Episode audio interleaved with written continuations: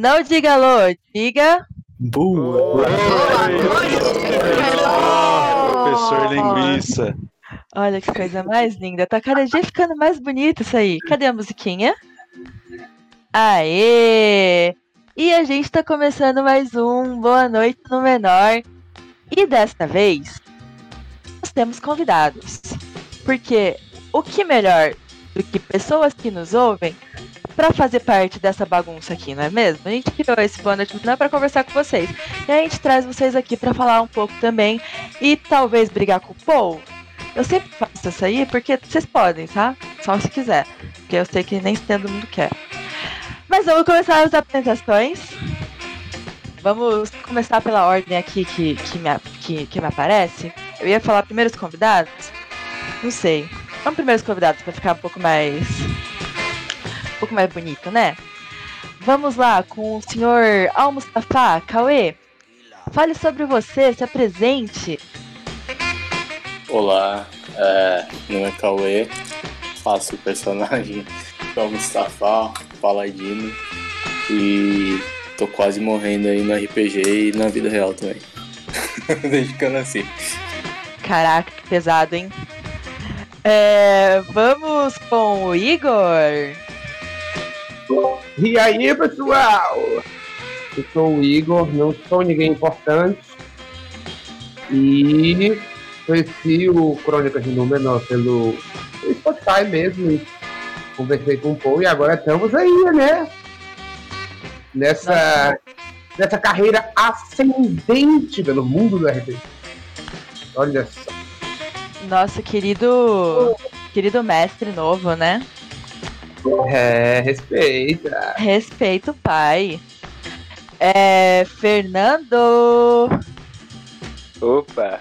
O, eu- meu nome é Fernando, eu tenho 17 anos, sou bem jovem até nessa mesa. Eu acho que eu sou o, a pessoa mais jovem que joga aqui. Temos uma pessoa mais Guti, nova que guti, eu. guti, guti, guti. Caraca. Eu- lugar, hein? Ô, louco. Eu, Vou falar eu nada. interpreto o, o Dark Nether, né, o Matéria. Eu, bom, eu conheci o, o RPG através do Fábio, olha só. ele, ele fez uma, uma, uma lavagem na minha mente, fez eu... Olha só. Nossa, que absurdo. Opa, opa, peraí. Caramba! É, o RPG tão tomando vidas. Lavagem É. não. que fez eu, eu viciar nesse jogo lindo, que eu gostei demais. E até hoje eu jogo porque eu amo, tipo, também passa muito meu tempo e eu gosto muito de jogar. É isso. Aê, ah, que legal, Fer. Aí agora a gente vai pra outra Fer, Fernanda. Oi, então, faz coisa de um mês e meio que eu descobri vocês e viciei. Viciei, é isso aí. Aí eu mandei mensagem lá no Instagram de vocês, no Crônicas no Menor. O Paul começou a responder, eu recebi o super abracei, porque eu achei lindo, assim. E eu precisava voltar a jogar daí, porque eu tava cansada de Zó. Mundo Dark Ages sombrio. É isso, gente. Idade é só um detalhe, tá? Fernando. Eita, já começamos com.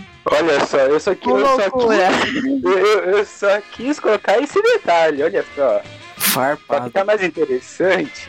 Farpadas. É o mais novo falando com o mais velho. Os dois P, hein? Aí, É. Discord, Discord. E aí agora vamos pros nossos habituais companheiros, nossos maravilhosos. Klaus. Oi, eu sou o Klaus e o YouTube tá querendo que eu entre num culto. Caraca, mano. Que isso? Gabriel. O primeiro passo para se desvencilhar de seus, seus vícios é a própria aceitação. Então, eu sou viciado em RPG. Boa noite. Gabriel, né? Você é o Gabriel. Só pra deixar Eu claro. sou o. Gabriel. Fábio. Olá, eu sou o Fábio, arroba Buda underline coxa no Instagram. Mestre jogador, sou também bibliotecário, o tio mais legal da biblioteca. E foi por lá que eu conheci o Fernando e trouxe ele pra nossa seita. Amém. Fez a lavagem cerebral. O tio mais legal da biblioteca. Beleza. É um, ti- é um título. É real, hein? é um título não autodado, tá, galera?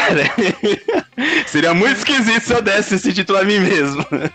Aham, Eu acho que ele é esquisito sem ser dado por você mesmo, cara. Mas tudo bem. Não, esse título é maravilhoso. Agora, pra pessoa que todos nós conhecemos, a pessoa que uniu esse povo todo aqui, a pessoa que te fez, caro ouvinte, ouvir essas vozes maravilhosas aqui que te cercam. Paul, Que vergonha. Fiquei, fiquei com vergonha agora. Oi, eu sou o Paul e a Vorfella vive nos nossos corações, pelo menos meu e do Cauê. Do Claudio.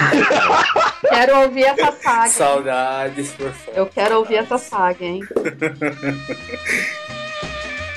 Melhor E personagem dessa saga. maravilhoso. E eu sou sua host, arroba... Eu esqueci meu arroba no Instagram, mas eu sou a Gabi. E tô aqui pra tentar coordenar essa conversa, que nem sempre dá certo, mas eu tô tentando, gente, eu juro. E aí agora a gente parte pra. O que, que a gente veio fazer aqui hoje, né? É... O tema de hoje é como incluir novos jogadores em uma mesa. E aí os nossos convidados estão aqui pra provar quais são as melhores formas. Ou talvez pra criticar, ou talvez pra dar dicas, ou talvez pra mudar o assunto no meio também. A gente às vezes faz isso, acontece, né? Quando a gente pensa em inserir novos jogadores em uma mesa, muitas das vezes, assim, bate um desespero, né? Porque é uma pessoa nova, às vezes. É uma pessoa que a gente não sabe se joga há muito tempo, se nunca jogou. É, Existe já essa mesa, e aí, poxa, como fazer com que essa pessoa entre com uma energia legal junto com o grupo, que tudo aqui faça sentido. E aí, pensei nesse tema aqui pra gente discutir, porque a gente não dá bola, só que é um tema extremamente importante. Afinal, se não fosse por ele, nossos one-shots não teriam tantas participações legais, como é o caso dessas pessoas que estão aqui como nossos convidados. E aí, a, a pergunta então que vai levar aqui o nosso programa adiante é como incluir novos jogadores em uma mesa? Vocês que já mestraram por aí, Klaus, Gabriel, Paul, Fábio, eu não sei se a Fer já mestrou alguma vez, Cauê. Não, nunca. Nunca encarei esse, essa bronca, não. Olha lá, ó, é só participar do Boa Noite no Menor que você começa a criar essa vontade. hein? Não, por não, eu não nasci pra narradora. Eu não nasci pra narradora. É, então, o pessoal que já mestrou, o que, que vocês pensam quando, você- quando vocês querem inserir, quando vocês precisam e querem inserir um novo jogador na mesa? Com alguns pontos assim, depois a gente vai quebrando esses pontos durante o- a continuação do programa. Ó, eu acho que quando a gente vai pensar é, em inserir um jogador é, na, na mesa, acho que talvez a primeira coisa assim que, que a gente tem que tentar ver é quem é esse jogador, né? Tipo, é um jogador que nunca jogou RPG na vida, sabe? Tipo, então ele vai ter que ter esse primeiro contato é, talvez seria mais interessante ter esse primeiro contato através primeiro de uma conversa, sabe? Pra falar um pouco sobre como é que é o sistema. Aí, se você quiser introduzir esse jogador numa determinada mesa ali, que é a mesa que você tá jogando com seus amigos, com o pessoal ali que você já conhece, aí você fala um pouco de como é que costuma ser a dinâmica com esse pessoal, né? Aí agora não, é uma pessoa que já conhece RPG, já jogou o sistema que você tá mais acostumado também, já conhece, né? Aí você vai então ver de uma forma diferente. Você vai ver é, como introduzir o personagem que ele tá pensando em criar, né? Que provavelmente você, enquanto mestre, também vai auxiliar ele a criar o personagem, para introduzir o cenário no qual as histórias estão acontecendo das sessões que você está mestrando, né? Aí você vai fazer então essa conversa para ajudar na criação do back do back é, do background, né? Do backstory do, do personagem para que faça sentido dentro do, do universo mas também aí você já vai pensando, acho que numas, é, em algumas estratégias para fazer a introdução de fato do, do personagem na sessão, nessa primeira sessão desse jogador.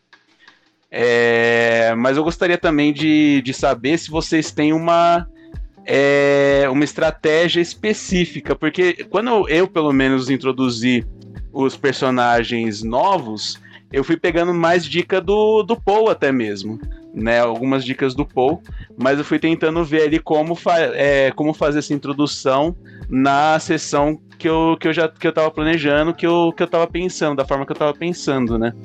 Mas também vai depender muito do tipo de, de sessão que você tá planejando tal.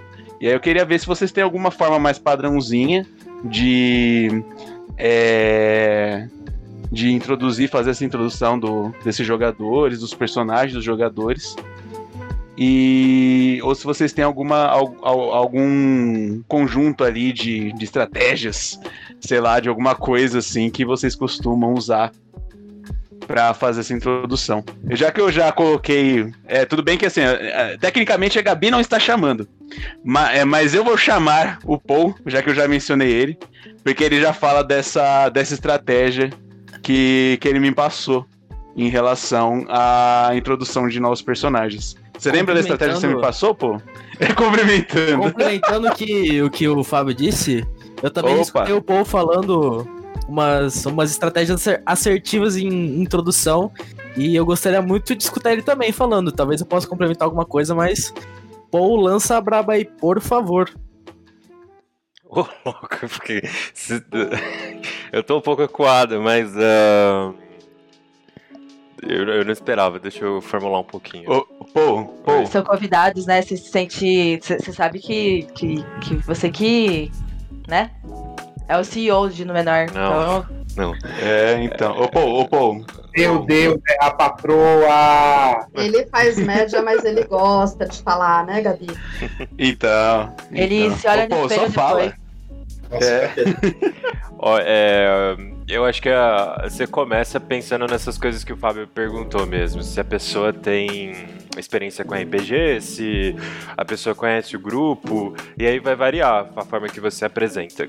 Aqui no, no Crônicas de Númenor, a gente arranjou meio que uma tradição uh, ah, para fazer essa introdução que pode não ser o melhor para todos, mas ela ajuda a encaixar a pessoa logo de cara. E isso a gente chegou nessa fórmula com tentativa e erro, tá? Então a gente meio que abstrai essas perguntas de se a pessoa já tem experiência ou não e se ela conhece as pessoas que estão jogando no grupo ou não. Porque a gente joga tipo todo sábado e já há algumas semanas a gente meio que tem tido introduções de, de jogadores é, quase que semana sim, semana não. Então é, não dá tempo de sentar todo mundo e apresentar os jogadores, ó, esse é fulano. A gente geralmente faz isso antes de começar a gravar, mas numa mesa presencial pode ser que seja o ideal, você apresentar o grupo, fazer uma sessão zero, que o Agnaldo gosta bastante de mencionar, que é uma sessão que ainda é para discutir personagem, tá todo mundo junto, para criar o personagem junto, ou discutir background, e aí todo mundo se familiarizar. E você pode seguir isso se a pessoa tá jogando RPG pela primeira vez, é uma sessão presencial, você pode fazer a sessão zero narrando só para ela, para ela ir pegando gostinho. Mas o que a gente faz no nosso caso, que a gente tem essa dinâmica de one shots semanais com pessoas novas entrando quase a todo tempo. A gente sabe que o pretexto é sempre uma missão e vai ter um grupo de aventureiros para fazer essa missão. A gente começa com o jogador novo. E aí, isso é bem perceptível na, na, nos episódios que tem gente nova, sempre começa com um personagem novo. Mas por que, que a gente faz isso? É... A gente tenta dar um, um certo nível de, de destaque logo no começo para essa pessoa. E da mesma forma que ela está sendo introduzida, uh, o jogador, né, o, o, o, personagem também vai sendo introduzido. Então, se a pessoa no começo já tiver as informações da missão, vai ser mais fácil para ela dialogar com os personagens dos jogadores por vir, porque ela que vai ter que passar essa missão adiante. Ela que vai ter que juntar o grupo. Uh, então, conforme o jogador for conhecendo os novos personagens, o personagem também vai passando por isso. Se der, a gente também inclui um pouco do background do personagem nessa missão, porque daí já cria um laço maior. Às vezes o personagem que veio com a missão e ele que tá trazendo pro, pro resto do grupo para fazer ela. E, e isso ajuda bastante pode parecer simples e besteira, mas a gente já passou por situações em que a gente não usou essa introdução e a pessoa ficou meio perdida, né? Se ela já chega num grupo que já tem uma dinâmica estabelecida, os personagens já se conhecem, já viveram algumas histórias juntos, eles vão ficar fazendo piada interna, vão ficar relembrando de coisas do passado, e a pessoa nova vai ficar deslocada se ela for conhecendo um de cada vez, ela vai conhecendo um pouquinho de cada um, e a hora que juntar todo mundo e rolar essa dinâmica e essas conversas, ela já está um pouco mais inserida. Isso ajuda bastante, principalmente para jogadores mais tímidos, né? E. Enfim, acho que eu falei bastante. Acho que era isso, né, Fábio? Opa, era isso mesmo em relação à, à, dica que você tinha me dado tal. E é uma. É, na verdade, foi um erro que. É, esse erro, assim, da, de deixar a pessoa um pouco. É, um pouco perdida foi um erro que eu cometi, se eu não me engano, na segunda. É, acho que na segunda one shot que eu gravei, que era da caverna. Que eu acabei não me atentando muito a isso e acabou ficando um pouco perdido ali no começo, né? Naquela parte do sorvete com, com alguns personagens. Aí e eu também que, queria manter um certo. Oi? So sorry. My bad, é, não, não. não, mas é, é que ficou perdido. É porque justamente eu, enquanto mestre, acabei dando essa liberdade para vocês. Né, o mestre, é, enquanto narrador, né, enquanto direcionador ali da, da sessão, ele tem que é, ele tem que ter um pouco mais assim de é, como é que eu posso falar? De de gingado, né? Para entender as situações que, que vão se passando na, é, na sessão e fazer com que a sessão, de uma forma geral, flua bem, é, é, vamos dizer assim, né? Flua, é, flua bem para o grupo como um todo, né? Então, se algum personagem acaba ficando um pouco mais perdido, ou acaba ficando um pouco mais é, meio para trás, assim, sem, sem muita. É, sem muita ação, enquanto ele está sendo é, introduzido ali na história, é uma coisa que é meio complicada, né? E acaba sendo uma.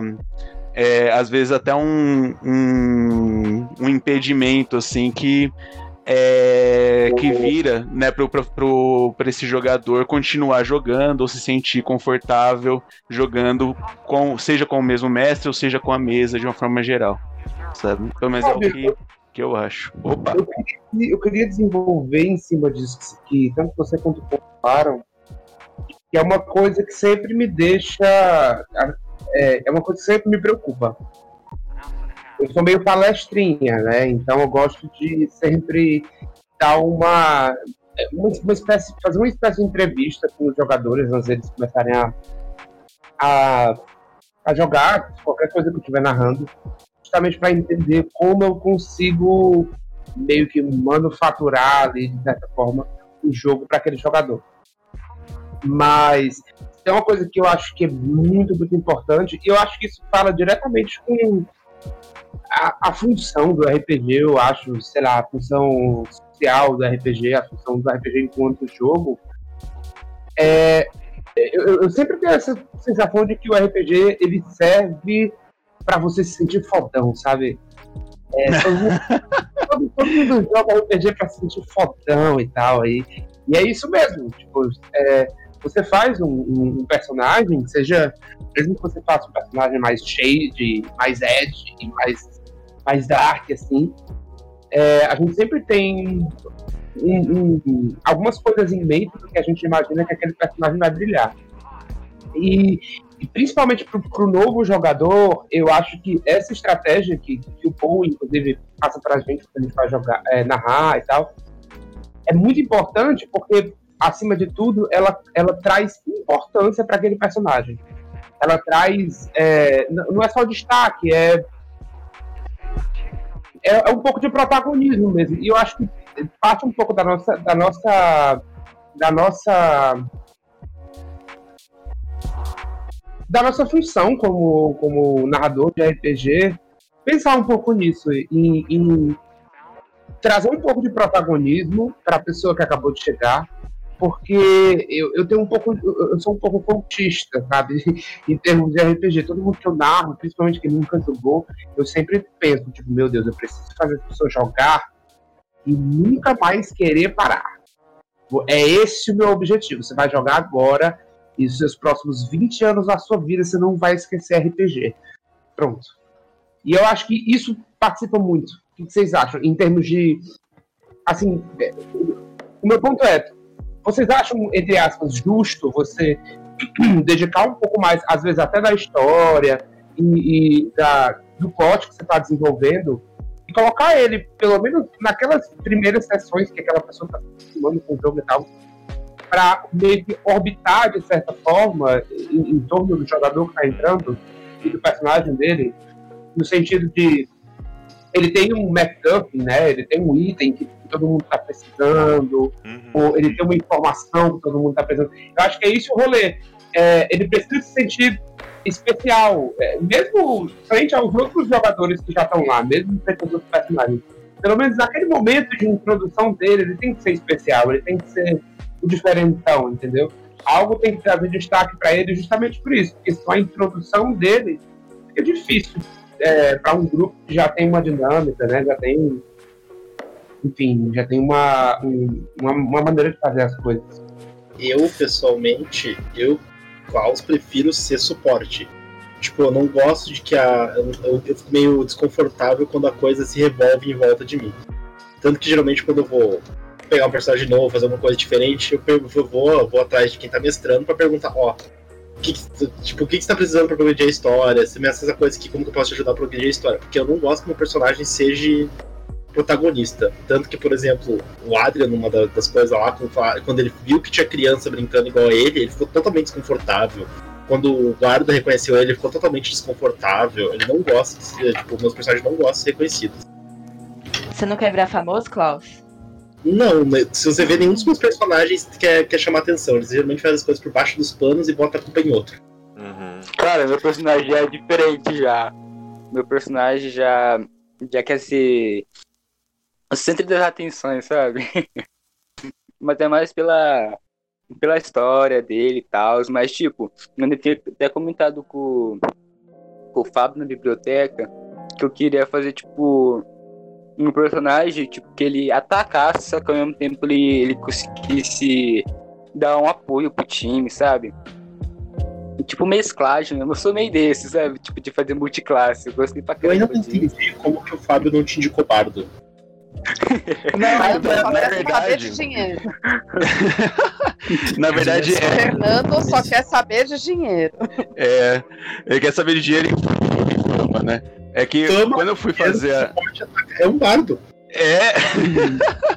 é. Cara, é, tem... eu joguei com ele ontem e eu não sei a classe dele. Real, eu não sei a Ele é guerreiro. Ele, ele, é nosso, ele, é nosso, ele é nosso guerreirinho. Só que ele saiu contando história, e aí depois ele tava batendo. Eu falei, cara, o que, que esse cara é? é. Em on no jogo? Eu não faço ideia do que ele é. artista. Primeiramente, calma, calma. eu tava certo que o matéria era bardo, certo, 100% de certeza, entendeu? Zero dúvidas. Eu quero é, pegar é, o gancho de vocês. Eu, eu posso pegar o gancho de vocês? Lógico. Eu não sei quem tava na fila aí pra falar, desculpa. Eu interrompi aí alguém. Mas assim, pegando os últimos ganchos, é, falando como jogadora antiga, e eu posso dizer que eu sou jogadora antiga, é, eu ontem foi a minha estreia, né, com vocês. Eu senti tudo isso que, que vocês todos falaram. Tipo, antes de me colocar para fazer uma ficha, o Paul fez eu me sentir ambientada. já sabendo que eu tava ouvindo, que eu tava, tipo, ouvindo freneticamente, porque desde que eu descobri vocês, eu não parei mais de ouvir. É, eu ainda não terminei, mas eu não parei mais de ouvir. Então ele sabia que eu já conhecia as histórias, ele sabia que eu já estava lá quase na cavalaria, e eu terminei a cavalaria antes de fazer a ficha. Aí ele colocou o Agnaldo para me ajudar a fazer a ficha. É, eu gostei bastante disso. Só que o lance do protagonismo, quando você coloca a, a personagem para ela entrar de cara, me pegou de surpresa. Isso eu não sabia. E a minha personagem é uma personagem silenciosa, é uma personagem introspectiva. E de repente ela se viu ali tendo que reunir uma galera que ela nunca viu na vida. E ela tinha que falar com todo mundo e passar uma missão para essa galera toda. E ela não é de falar. Mas ok, desenvolvi isso na hora. É, mas assim, é, falando de, de, Nessa questão que você falou, como introduzir um personagem novo, a questão do, do conhecer ou não conhecer, que o pessoal estava falando, tipo, eu me vejo o contrário do Fernando, porque o Fernando está conhecendo o mundo do RPG agora. Eu conheço o mundo do RPG já tem mais de 20 anos. Então, assim, eu sabia mais ou menos o que me esperava. Por isso que eu procurei fazer um personagem diferente daquilo que eu já tinha jogado. Não queria nada confortável. Eu queria alguma coisa desafiadora. Por isso que fiz uma personagem calada, porque eu falo pra caramba, vocês já devem. É, então eu queria alguma coisa assim, com um mistério por trás, que ainda vai aparecer se a gente continuar jogando. E eu achei muito bacana a forma como o Igor apresentou, mesmo. É me pegando de surpresa essa coisa do, olha, você tem que ir atrás da galera para reunir para fazer a missão. Eu falei, opa, peraí, eu vou ter que falar com pessoas? Eu não queria falar com pessoas. Mas ok, vamos falar com pessoas. Ainda assim, ele manteve o meu mistério escondido. Isso eu achei muito bacana, porque é, é, eu acredito que, tirando a Gabi, que deve conhecer, o, o pessoal que jogou não deve ter pegado muito do, do, do mistério da Ferena. E assim, é, eu achei muito bacana a forma como foi introduzida, é, mesmo dando esse protagonismo, ele só me pegou de surpresa por falta de atenção, porque eu estava ouvindo vocês já tinha um tempo, eu já sabia que o, o jogador que está estreando, ele tem um protagonismo. E eu tinha também, é, eu não, agora não vou, não vou lembrar quem que falou dessa questão do, acho que foi o Klaus que falou do suporte. Porque quando eu fiz a ficha, eu falei, cara, eu quero pegar um personagem e eu quero montar uma classe que não tenha na, na, no grupo para poder ajudar. Eu não quero fazer classe repetida. E aí eu vim com o patrulheiro, porque até onde eu tinha ouvido as histórias, não tinha nenhum patrulheiro. Quando entrou na história e a gente começou a jogar, tinha o Vuta. O Vuta é patrulheiro. Então tinha dois patrulheiros na, na, na missão, e aí eu tive que improvisar nos 30, né?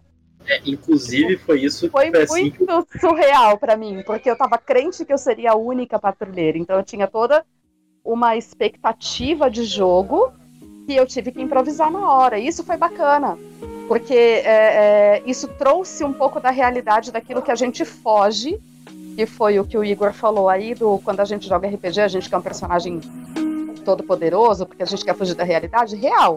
Quando a gente joga, porra, o mundo real já tá cheio de muita coisa fodida pra gente querer né? continuar nisso. Então a gente tem que fugir disso aí.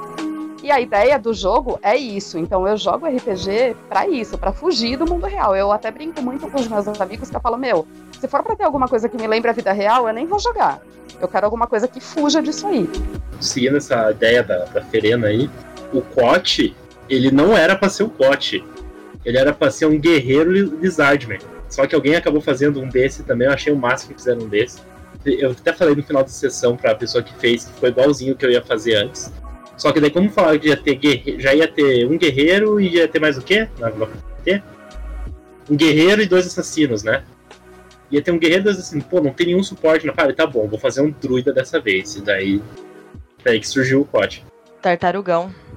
Ô Gabs, o que, que você queria complementar aí? Não, é, comentando do que a, a Fer falou agora, sobre, sobre isso, dela ter pensado em um personagem meio quieto e tal, e ter esse pezinho de protagonismo. É, eu, eu não sei se eu gosto de pensar em protagonismo, mas talvez, tipo, eu penso em talvez um elo, assim, que vá unir eles. E eu penso que deve existir alguma coisa que vá poder unir, talvez criar alguma coisa entre os personagens, porque senão vai ser muito avulso. Por exemplo, o personagem vai estar tá lá por por sem nenhuma ambição assim, ele vai estar tá pela galera assim, tipo, ah, tava uma galera ainda, eu fui junto. E eu penso que talvez é, há outros modos. É, esse é o modo que a gente. Que, que o Paul vem trazendo, né? O Paul e os outros mestres vêm trazendo de introduzir primeiro o personagem novo, né? Mas também há outros modos de pensar, como como o Igor tinha comentado, talvez o, o personagem novo ter algum item, ter alguma informação. É, essa, essa visão meio dele ser um. Talvez um oráculo, de ter alguma informação que talvez os players não tenham. E isso também vai criar um elo entre eles, né? Talvez esse lance de buscar o, o player novo como algo para para juntar eles possa vai vai ser útil assim, vai ser bem bem útil para poder estar tá criando ter esse sentimento de pertencimento à party. Porque no final das contas a galera lá já tá lá, tipo, já tá já já tá naquele espaço e já tá já tá rolando, né? Nossa, total. E, e quando chega essa pessoa nova, a galera tá. Ele às vezes pode ficar meio perdido, às vezes. Então, esse lance que vai unir eles seja seja talvez uma informação, item, ou ele juntando, ele chamando a galera para vir fazer o bagulho, seja, seja uma coisa muito interessante e é uma coisa que eu venho pensando assim, em como utilizar. Eu queria complementar o que o Gabriel falou, porque ah, foi algo que eu esqueci, assim, alguns detalhes. A gente faz esse lance de dar protagonismo para a pessoa que está entrando, muito também porque a gente tem que pensar no formato de podcast. Então, o ouvinte Uh, quando tá ouvindo um personagem novo, é, é interessante para a pessoa que está ouvindo, né, consumindo esse conteúdo, ver também esse personagem sendo introduzido de começo. Fica mais interessante para um programa de RPG que você tem esse momento no começo para a gente conhecer um pouquinho desse personagem antes dele interagir com o grupo que já está estabelecido. Então tem muito disso também. Uh, tem esse motivo por trás da gente fazer essa introdução no, na mesa.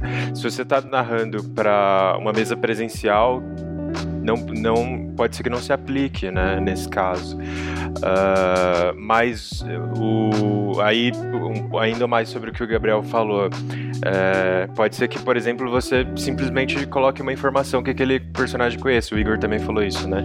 Então, um exemplo que a gente teve Uh, foi de uma mesa que a gente jogou, a mesa do sindicato, logo antes. Que foi a mesa que tava rolando em paralelo com a Vorfellan, que tinha no Spotify. E, enfim, era a mesa presencial nossa, né? Uh, a melhor. o, teve um, um amigo nosso que entrou no meio e a mesa já tava rolando, já tinha meses.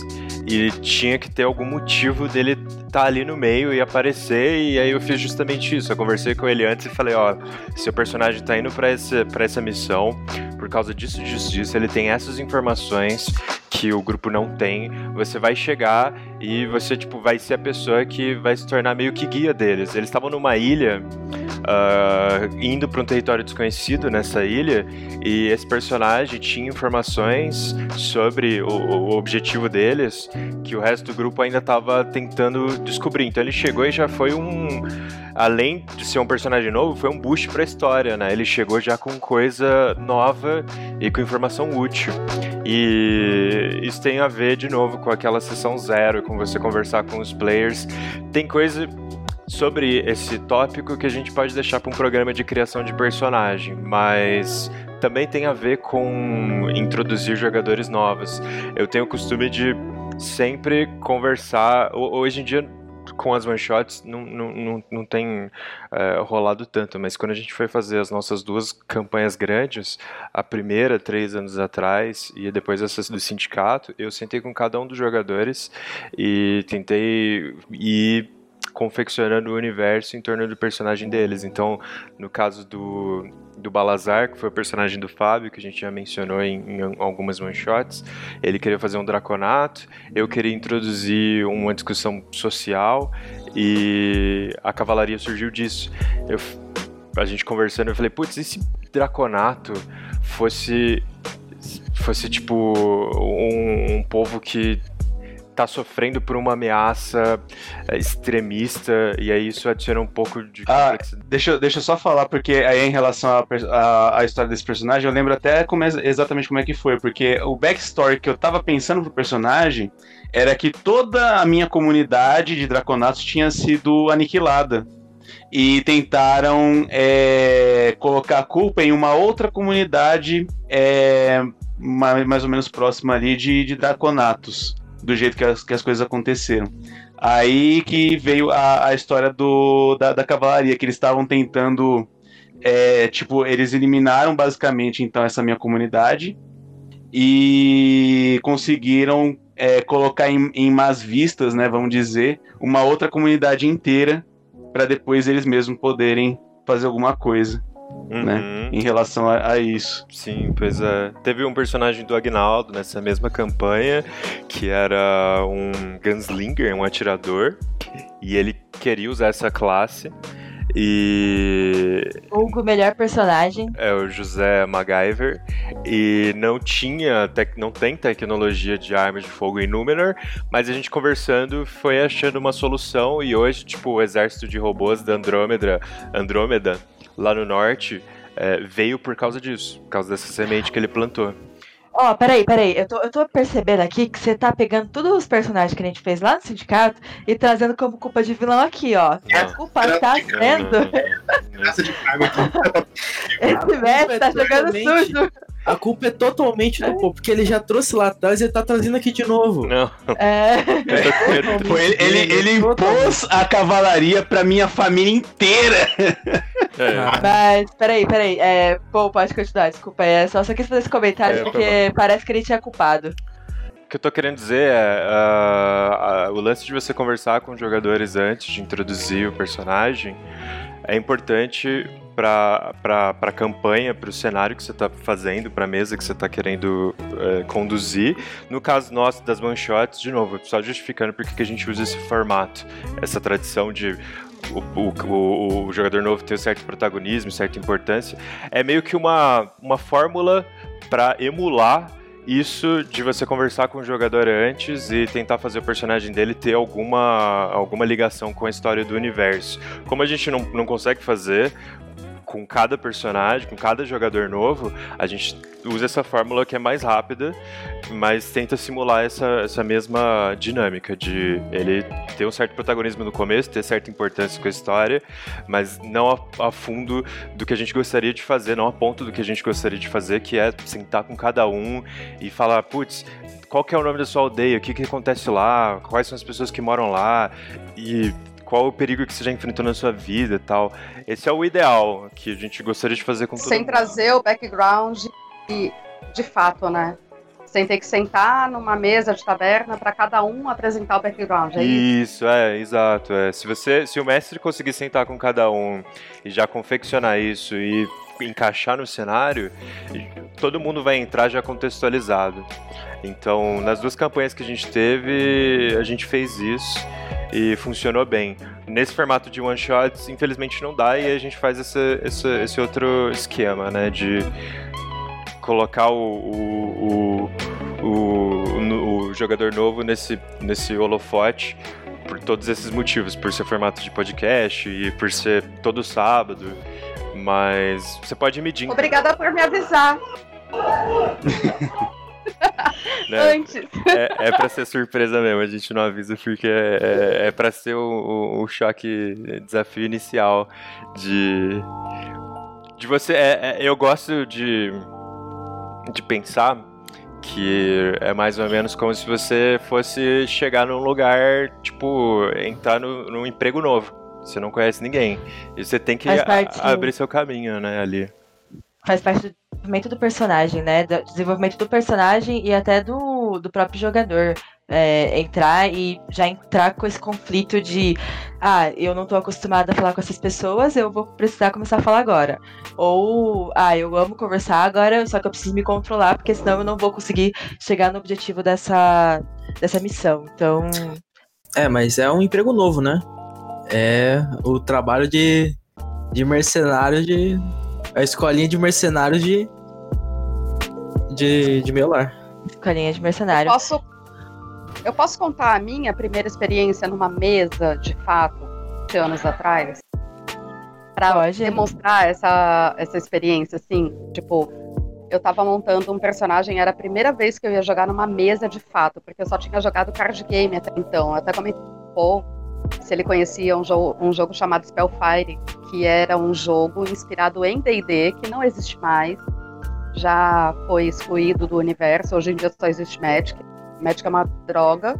Pra quem gosta, desculpa, mas Magic Que é absurdo, que absurdo. chato. Magic é chato demais, é fácil, é chato. É fácil, é chato. É... Desculpa pra Opiniões quem polêmicas. gosta. Então, é... primeira vez que eu fui jogar numa mesa, eu tinha 17 para 18 anos. Tenho uns 20 anos isso. Era uma mesa de Heavenloft. Não sei se vocês conhecem esse cenário, Heavenloft. Ah, bom, como uma pessoa que passou 10 anos jogando Virar Máscara sem jogar nenhum outro RPG, não tem como, né? Ravenloft é como se fosse um plano de D&D, mas é um plano que as pessoas só iam se elas fossem muito do mal, assim, ou tivessem cometido um deslize. E lá não tinha natureza, era muito, era uma árvore aqui, outra ali. Enfim, era um plano existencial é, meio macabro, meio vampírico, assim, só que sem natureza. E eu fui construir a minha personagem, eu construí uma druida para esse plano que não tinha árvores, tá, gente? Não tinha floresta, não tinha nada. E eu escolhi como minha companheira uma pantera. E o mestre me explicou como era o plano e tudo mais, e eu falei: não, beleza, eu vou ser uma druida mesmo assim. É o que mais se identifica comigo na vida real. E eu esqueci, nesse momento, que RPG não tem nada a ver com a vida real. E eu fiz uma druida com um, um companheiro animal como a pantera, para jogar num universo que não tinha árvores. Conclusão, a primeira missão que eu tive, eu deixei a minha pantera banguela, porque a gente foi lutar contra um golem de pedra e eu mandei a pantera atacar e ela foi. Tirei um 20, acho. Ela foi. Só que no momento que ela mordeu o golem de pedra, ela perdeu todos os dentes, óbvio. É óbvio, né, gente? E ela ficou banguela, e eu tive que ficar cuidando de uma pantera banguela por algum tempo no universo árvore. Então, assim, é muito importante isso da ambientação e do fazer o personagem que está iniciando saber onde ele está entrando de fato e convencer ele para não acontecer esse tipo de erro. Básico e simples. Porque é, é, erro de iniciante, era a minha primeira mesa. Já conhecia RPG, já sabia, já tinha lido, já tinha estudado sobre, mas nunca tinha jogado. Quando eu fui jogar, eu cometi esse erro. Então, assim, é, isso que vocês fazem, que eu, eu achei muito bacana. Tipo, antes de montar a minha ficha, antes de pensar em personagem, o Paul se preocupou se eu conhecia no menor, se eu sabia o que era Meiolar, se eu tinha ouvido alguma coisa, se eu já sabia do ambiente, mas depois que ele teve certeza que eu sabia de tudo isso, aí ele falou: não, beleza, monta a tua ficha, eu vou pedir pro, pro Agnaldo te ajudar a montar a ficha. E aí eu fiz a ficha e ele sabia que eu tava com. Isso é muito bom pro personagem não chegar brisando na história e, tipo, morrer em dois segundos. Né? É, é isso. Eu queria falar isso da minha experiência. Boa. É, todo mundo falou, só que a gente não teve a fala da pessoa, de uma das pessoas que é convidada aqui, o nosso maravilhoso Mustang, pra Mirla, ou Mustafa para as pessoas que entendem o nome dele direito. É, Cauê, é, como foi essa experiência de entrar em uma mesa que você já estava acompanhando, né? Que foi a, a, vir aqui jogar com a gente e ter na sua primeira experiência esse direcionamento, assim, esse é, foco inicial. Você se sentiu confortável? Conta um pouquinho pra gente. É, bom, eu achei. Eu, eu vim, até comentei na, no papo pré-podcast, né, o primeiro, que eu vim do podcast escrito, né? Eu joguei. Podcast não, RPG escrito. É, eu joguei muito RPG escrito, acho que 90% do que eu joguei foi escrito, até hoje eu jogo. E, e cara, é, eu acho, eu, eu não cheguei a ouvir, talvez tenha sido o último Boa Noite Númenor que fala sobre jogadores tóxicos. E eu tive muito contato com esse tipo de galera, né? É, eu acho que muita gente que eu, com quem eu joguei tem. É, eu acho que o RPG tem muito esse. É, a gente falou do, da questão social aí, alguém tocou nesse ponto. O RPG tem muito essa questão cooperativa também, né? Não é um, um jogo. Não é uma competição, né? E, e eu, eu vejo, via muito, principalmente no RPG escrito, é uma competição por protagonismo, por ah, eu tenho mais poderzinho, eu sou mais fodão. E, e tipo, é, quando eu cheguei aqui foi. Primeiro foi tipo super um baque, assim, tipo, nossa, eu tô, eu tô falando com as pessoas que eu costumava ouvir. E isso parece muito estranho. E, e depois foi super é, surpreendente de uma maneira boa essa, esse foco que deram no meu personagem porque mais do que sentir-se protagonista ali na, na história, eu, tanto eu como jogador quanto o personagem, o Mustafa, se sentiram uh, bem-vindos também. Então foi uma sensação muito, muito bacana, assim, de tipo, cara, ninguém aqui tá, tá lutando para ser o, o, o, principal e, e tá todo mundo se divertindo, sabe? E isso eu achei essa dinâmica aí bem legal, assim, acho que fluiu muito bem. Não deu. É, não deu tempo nem de ficar ansioso, nem nervoso, assim, fluiu como se eu estivesse realmente jogando com meus amigos ali, como se eu estivesse conhecendo vocês. E todo mundo interagiu comigo, assim, como se, enfim, como se me conhecesse também, então foi super legal. Ah, legal. Aproveitando então essa sua resposta, eu venho com uma outra pergunta que eu até queria que talvez vamos começar com o Cauê aí que falou menos, aí a gente vai mandando o pessoal. Mas vocês acham que essa função de tipo, ah, fazer com que eu me sinta bem-vindo, é, ou que um outro jogador de fora seja bem-vindo, ela é só função do mestre ou a, o grupo ele também tem parte nessa, nessa receptividade, tipo um grupo que, que, que, que, que tá ali para te receber, ele precisa mostrar que tá te recebendo. Mas vocês acham que existe essa divisão de tarefas com o mestre, assim, o grupo e o mestre fazer com que esse novo jogador e esse personagem se sintam bem-vindos ali no, no, na party?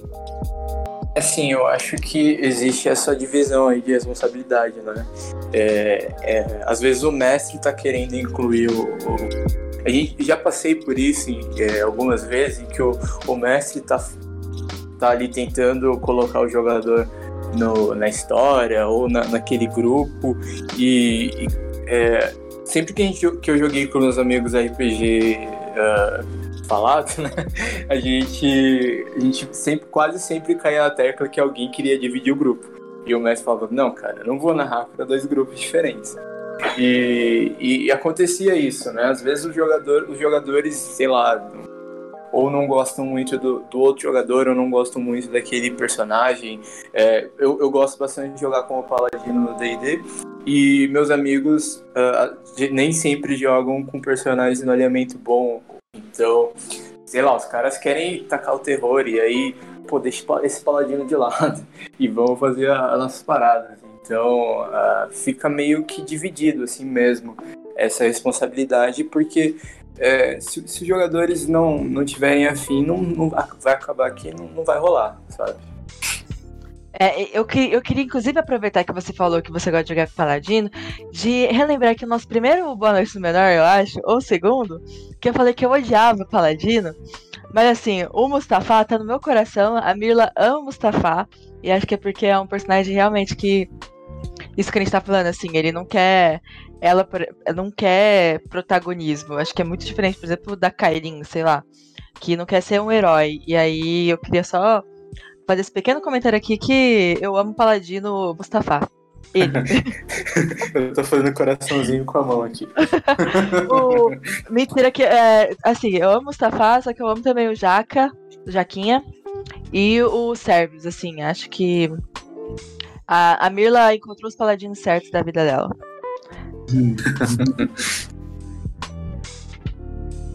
e eu, eu o resto do pessoal, ai... Eu queria Pode desenvolver em, em cima disso. Cadê também. a pessoa que odiava paladinos? Sim, eu ouço Boa Noite no Menor. Morreu essa é, pessoa. Morreu, is dead. O que, que você queria falar, Igor?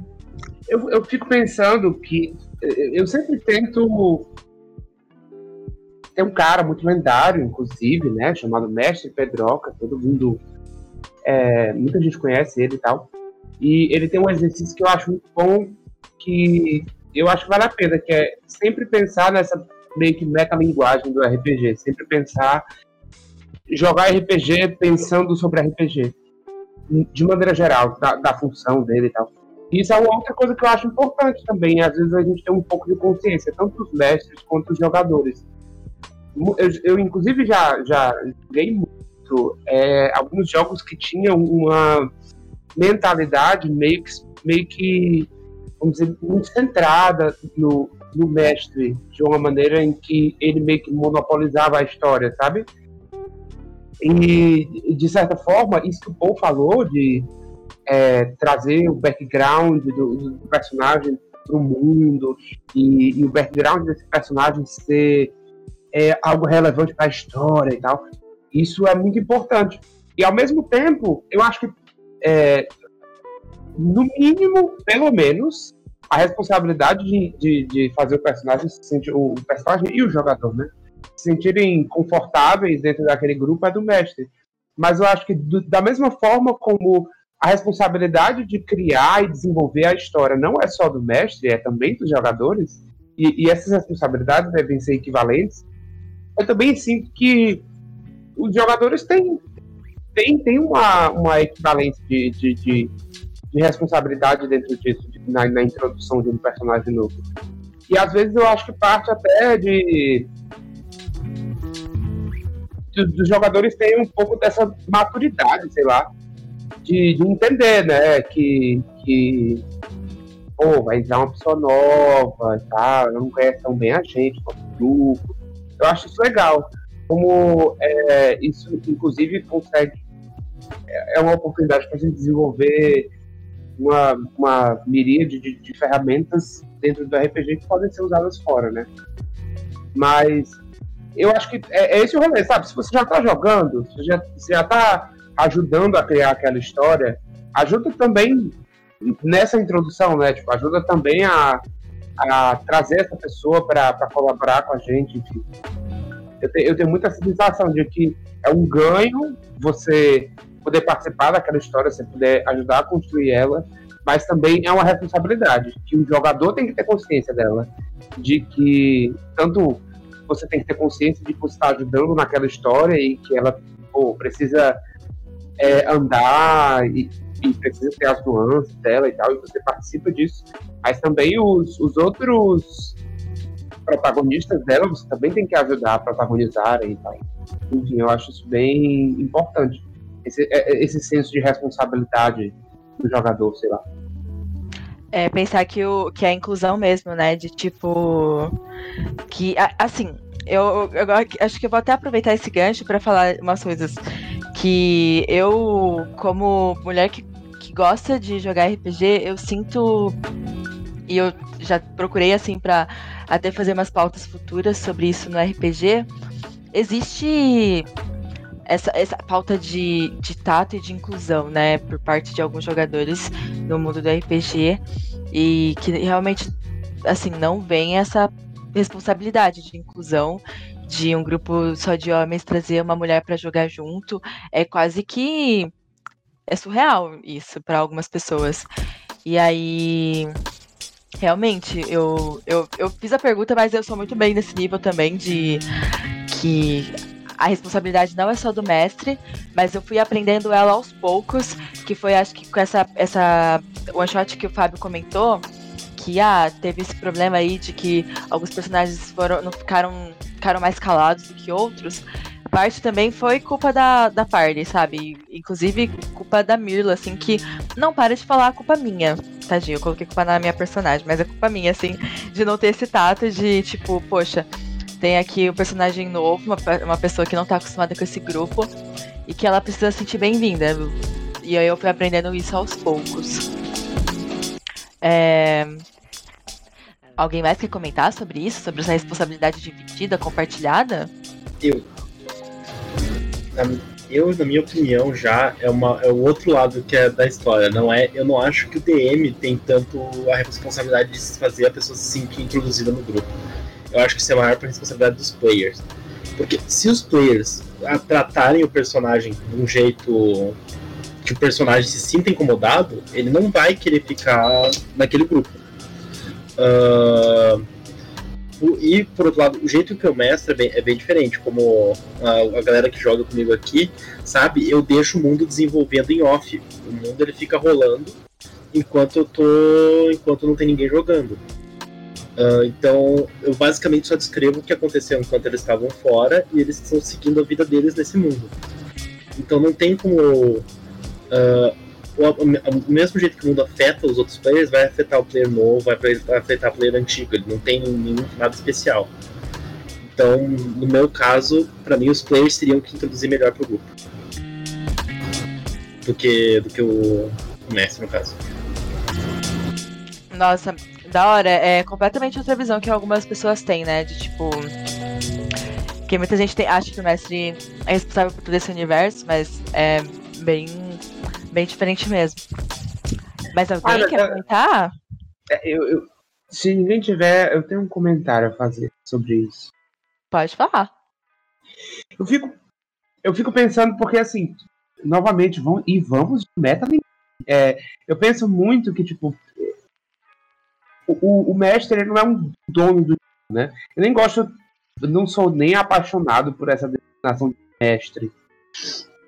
Mas eu acho que uma coisa é certa. O, o, o Dungeon Master, né, o, a pessoa que está narrando o jogo, é no mínimo a mediadora do jogo. Ela vai. Ela tá responsável ali pelas regras serem cumpridas e disputas serem é, bem, bem bem terminadas e tal. Então, eu acho que, de certa forma, ele tem essa responsabilidade, embora ela, é, eu, eu concordo que ela, são, ela é também dos players, mas eu acho que do mesmo, da mesma forma que ele é um, um mediador para a história, para a história acontecer de forma coesa e, e, que faça sentido, eu acho que ele também tem, como mediador, que é esse papel que eu acho que, que o mestre tem bastante, não só de condutor de história ou de criador de universo, não só essas coisas, que isso todo mundo tem, todo mundo que está na, na, mesa tem, jogadores do mestre. Mas eu acho que esse papel de, de mais mediador do que de, de, jogador, de, vamos dizer assim, de interpretador de personagens e tal. Eu acho que dentro desse papel de mediador ele até tem um, uma, inevitavelmente, uma responsabilidade. Você não acha, não, o, o Coot, o Klaus? Então, Uh, como papel de mediador, eu como, eu como mestre, nem mediador eu faço direito, eu deixo o grupo se virar na, nas questões dele. Uh, até porque eu jogo mais com gente que eu conheço, então eu, eu geralmente só mestro pra galera que eu sei que vai dar certo o grupo. Uh, e porque como eu gosto de deixar meu mundo desenvolvendo, não tem como mediar. mediar. Isso é, tipo, é impossível. Esses dias eu tava, eu tava do nada, eu mandei pra mensagem pra galera que eu tava mestrando que como estourou um terremoto no mundo lá que afetou só a área norte que eles não tem nada a ver, mas mano, estourou um terremoto lá do lado do mundo. Uh, mas pra eu. Klaus vive mesmo, né? é, ele dele. tava dormindo assim, ele acordou no meio da noite. terremoto. Teve um terremoto. No norte. Não acredito. É, é isso. É essa teoria. É basicamente assim.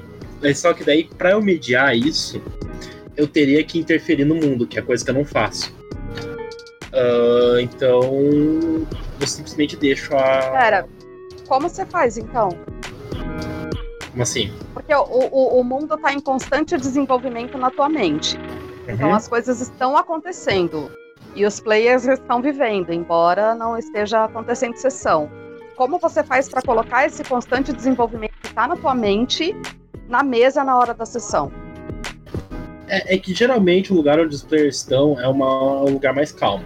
Sempre, geralmente os, os, players estão num lugar que nada, nada muito acontece. Uh, por exemplo, eles não estão perto do vulcão, onde vai ter terremoto, vai ter erupção, essas coisas, vai ter toca de, de dragão, essas desgraças todas. Então isso acontece em outro lugar. Se eles forem para esse outro lugar, eu sei que isso aconteceu com o tempo. Por exemplo, eles saíram da cidade esses dias, eu sei uma coisa que aconteceu na cidade enquanto eles não estavam, que tá acontecendo lá na cidade agora. Mas não tem ninguém para ver. Eu sei o que tá acontecendo. É, tudo acontece na cabeça do Klaus. Agora, mudando. Quer dizer, Paul, nosso querido mestre da de Númenor, o que, que, você acha dessa tarefa dividida entre players e mestre? Você acha que tipo, o mestre tem mais responsabilidade que os players ou pode ser considerado uma responsabilidade igual, assim, uma, um trabalho em equipe? Vixe, tô, me sinto acuado de novo. Eu acho que eu concordo com o que todo mundo falou. É eu vou fazer o papel do Agnaldo, já que o Agnaldo não tá aqui. É, ele sempre fala que tudo precisa ser conversado e que todo mundo tá jogando para se divertir. É, esses são os, os, dois mantras do, do Agnaldo. Então, tudo que a gente tá falando é, pode parecer complexo, mas o segredo é conversar. Né? E você falar com os jogadores que já estão na mesa, ó, vamos Desculpa. Vamos introduzir uma pessoa nova. Essa pessoa já tem experiência ou não. O personagem é mais ou menos assim, sem entregar muito preciso da ajuda de vocês para essa pessoa se sentir acolhida. É, conversando isso, todo mundo entende que é função da mesa como um todo fazer com que todos se divirtam. E essa pessoa nova também tem o seu próprio papel é, a, a, zelar, né? E tem sua própria responsabilidade. Essa pessoa que está entrando, ela também não pode ser a pessoa que vai entrar para causar caos e discórdia e mudar as coisas. Tem que ser confortável para todos. E acho que sim, é um, é, para mim é um papel misto entre mestre e jogadores.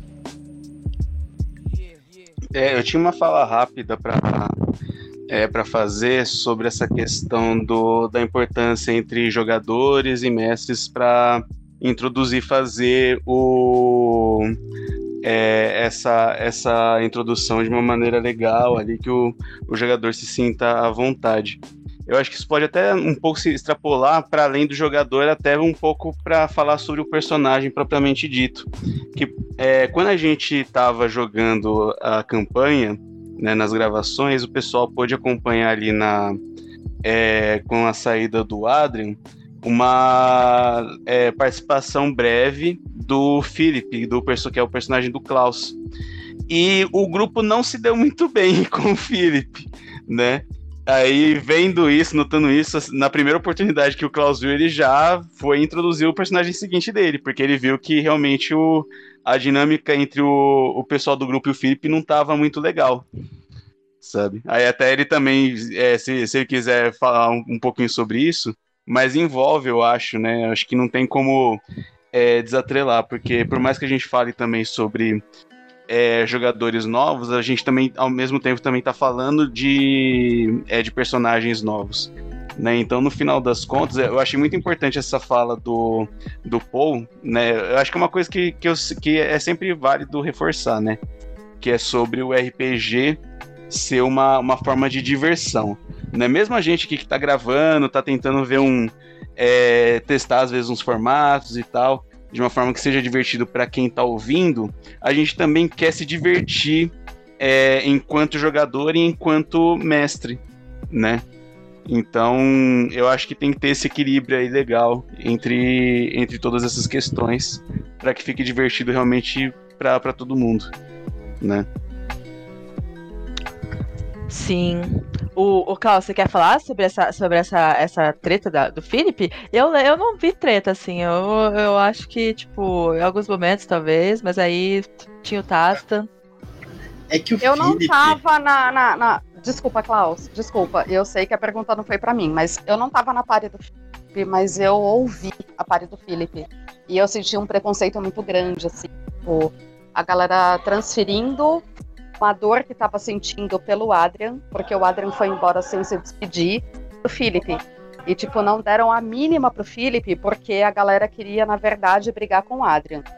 É, era só essa a minha contribuição. Pode falar, Klaus.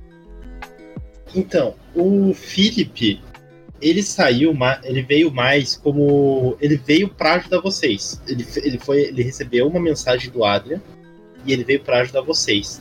Quando ele chegou, ele viu que vocês não estavam muito felizes com o tipo de ajuda que ele tinha para oferecer. Ele resolveu que não era melhor bom ele continuar aqui ele foi fazer outra coisa.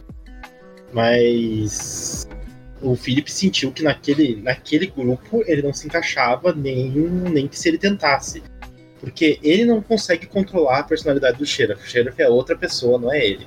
E ele, em si, sabe que isso ia causar problema dentro de vocês. Então ele saiu pra não fazer problema. Porém, uma coisa que o próprio Sheriff fez que o que o Philip não esperava era o fato que o Sheriff botou para descansar, ele botou impossibilidade do, do, da mãe da Kaerin e da Zangão virar zumbi. Isso não é nada normal pro Sheriff. Uh, o Sheriff em si, ele é, ele é, um personagem mau que se juntou com o Philip, que é um personagem bom. Então, um meio que regula o outro. Então, o Sheriff ele começou a mudar pro lado bom nesse, nesses tempos que eles estão juntos. Então, isso é uma coisa que o Felipe não esperava que acontecesse, mas o, ele, como ele já estava vendo que estava meio desconfortável a situação, ele resolveu partir. O, o Sheret e o Felipe entraram na primeira one shot da cavalaria, não foi? Foi. Foi, tipo, a primeira sessão foi aquela sessão treta lá do, do fogaréu e tal. Então, porque o Aslan tava tava na, na floresta se encontrando assim. Então, quando chegou o Sheret lá, ele além de ele inclusive ele ficou um pouco perdido também no lance da cavalaria, tipo, ele queria bater na galera que tava de frente cidade, mas ele não não sabia o que tinha rolado e ele mesmo não não falou muito sobre, mas vigia esse spoiler. Não. Eita, você não ah, viu essa parte até agora? Faz tempo. ah. Mas ele chegou depois. É, daí ele chegou depois, ele meio que teve, não sei, acho que questão de indiferença, não sei. Mas, é. Só zumbis, né? Só zumbis. Eu queria. Um último comentário. Posso dizer uma coisa? Fala aí. Eu, eu nunca entendi o porquê que o Aslan não, não Nossa, ninguém entende, cara. Todo dia. É porque não eu, faz eu sentido. Eu nunca entendi, tipo, não. pra mim não fazia o menor sentido. Eu tava ouvindo a aventura e eu, tipo, o Aslan tá brigando porque o cara quer ter um zumbi, mas por quê? O porquê na história do Aslan não ter um zumbi ali como serviçal? Isso nunca me fez sentido. Me explica, por favor. Não, calma, calma, peraí, peraí, peraí. Calma aí que eu quero defender o Xerath. Não, peraí. Embora. Não, vamos fazer assim, vamos fazer assim. A gente, a gente volta essa questão depois, pra gente não mudar o foco. Eu queria aproveitar a treta para perguntar, para oferecer um último comentário a respeito de, é, a respeito desse tópico. A gente falou muito sobre ah, o atrito entre os personagens e a relação disso com a introdução do jogador. Mas por que, que o atrito entre os personagens precisa ser um atrito entre os jogadores, né? É, e, eu acho que isso que é importante também a gente lembrar, às vezes. A Karina em algum momento comentou sobre é, algumas coisas que foram transferidas do Adrian para o Philip. E isso não é difícil de acontecer numa mesa de RPG, né? Às vezes você transfere algumas coisas do personagem daquela pessoa para a pessoa. Paul, né, o nosso matador oficial de NPCs. É, mas aí o que acontece? Pois é. Mas aí o que acontece? É, eu acho que às vezes também você, você como jogador pode interpretar uma certa desavença com aquela pessoa que acabou de chegar, com aquele personagem que acabou de chegar, mas isso não precisa ser algo que dificulta a sua, a sua a, introdução dele dentro do grupo. Então, uma opção e uma coisa que eu, eu tento fazer sempre que eu sinto essa necessidade de interpretar uma desavença com alguém que está chegando, é fazer essa desavença ocorrer pelo menos de forma cômica ou uma certa é, rivalidade, tipo e, e Legolas, sabe? Que a gente viu lá no Senhor dos Anéis, aquele negócio de ah, eu matei mais, mais orcs do que você, e esse tipo de coisa. Tipo, você pode fazer essa desavença acontecer de forma de boa, de forma tranquila, entendeu? Relaxada, que, que não seja algo que dificulta a introdução do jogador, que, dificulta a vida do jogador. Dificulta a vida do personagem, mas não dificulta o jogador, não, entendeu?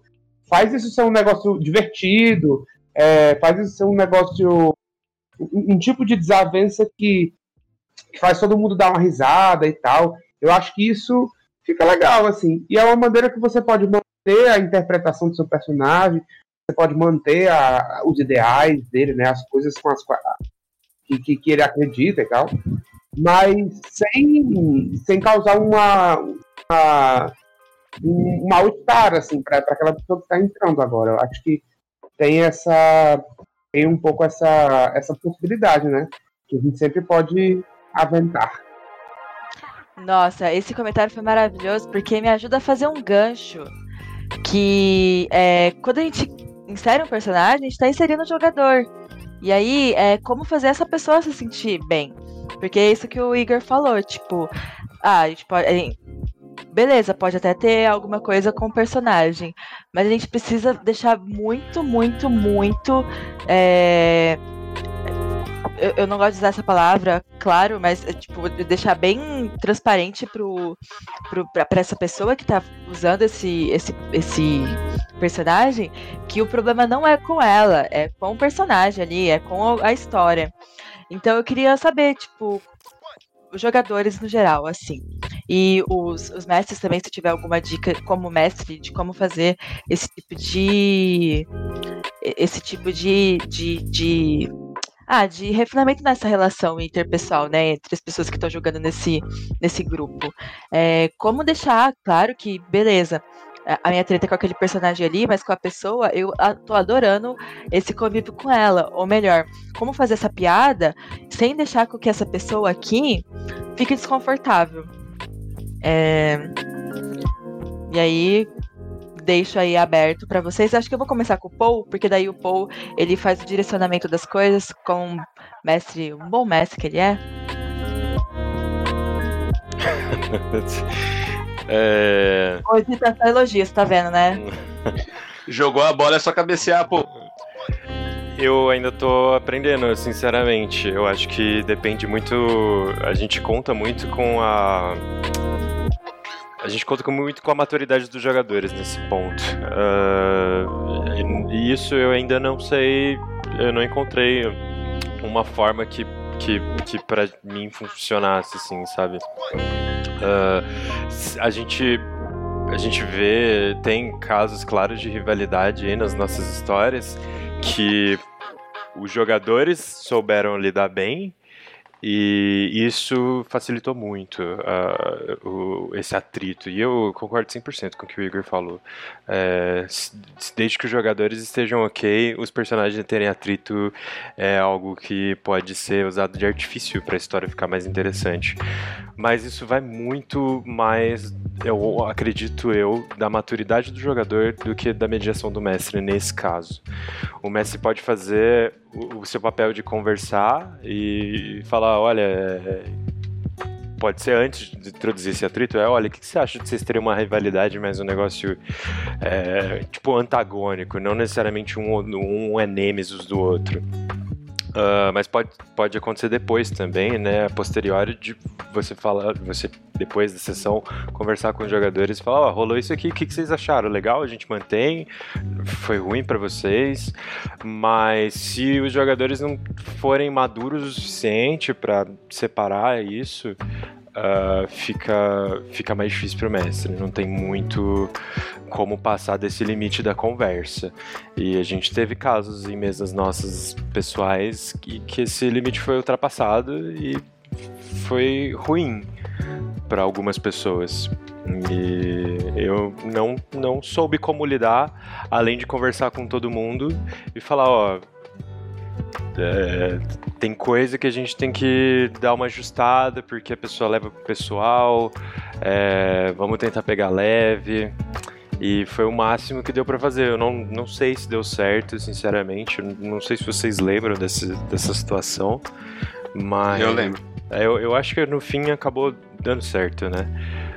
Uh, mas eu, eu acredito que é isso. Eu acho que vai, vai vai da maturidade da mesa, não só do, do, jogador que está que tá causando esse atrito ou sofrendo com esse atrito, mas da mesa como todo, porque pode ser que uma pessoa esteja neutra na situação e alheia e não queira se meter, mas às vezes é papel dela como o jogador parte da mesa se meter para amenizar. É, tanto como personagem como, quanto como jogador. É, é, um tema complexo, eu me perdi um pouquinho. Mas eu acho que é isso. Eu acho que é. Pô, é... Da, da não, maturidade. É... Pode falar. Não, é, não, mas eu, eu, ia falar um pouco isso mesmo. Tipo, é um tema que é complicado mesmo, e, e assim, né?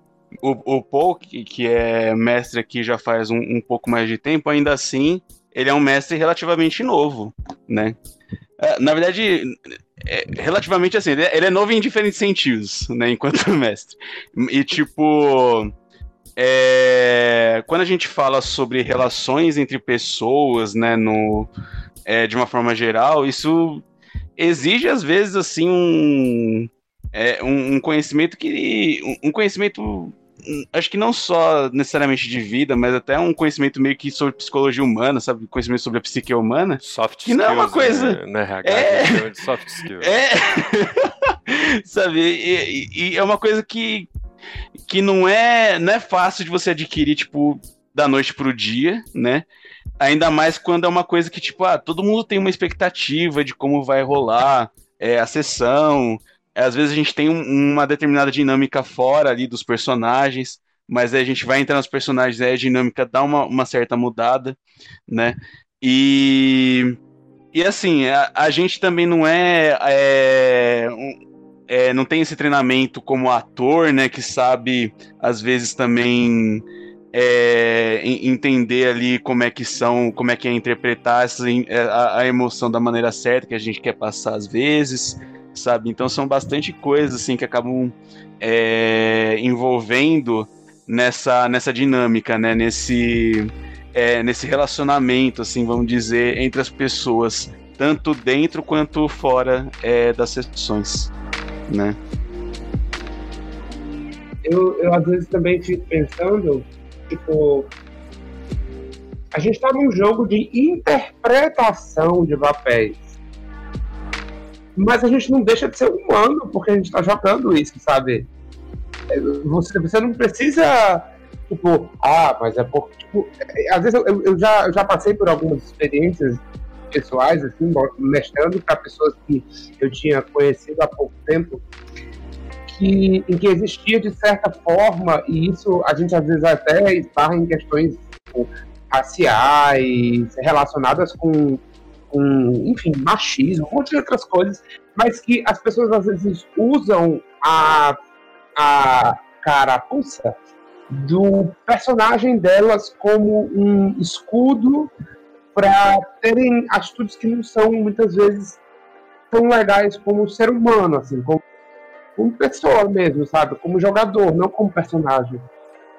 Tem, tem uma. Eu, eu sou muito fã do Vampiro à Máscara. E tem uma frase no, no começo do, do, do, do, Vampiro Quinta edição que eu acho belíssima, lendária, que eu sempre leio. De quando eu abro o livro só para essa frase. Que ele fala assim: é, esse jogo é um jogo em que você vai se tornar um monstro, você vai interpretar um monstro. Não use ele como desculpa para se tornar um monstro você mesmo. Não, não use ele como desculpa para ser um monstro. E, Caramba, e eu, cara. E eu acho isso genial. É porque... um pouco, é, é, é, é um pouco disso, Igor, que eu tava cansada, porque assim, embora eu tenha vivido os últimos anos da minha vida jogando vampiro, é, eu sempre preferi o Dark Ages, mas o Dark Ages ele não traz essa consciência da, da monstruosidade do vampiro. E uhum. a máscara traz, porque a máscara fala: você tem que se esconder porque você é um monstro. O Dark Ages não. O Dark Ages ele fala: Meu, você é. E vai lá e vive. Você é um monstro, você é melhor do que todo mundo. E é isso aí mesmo. É, é, é. E vai lá e vive. Tipo, você tá na, na Idade Média ou qualquer idade que seja, e é isso aí que você é.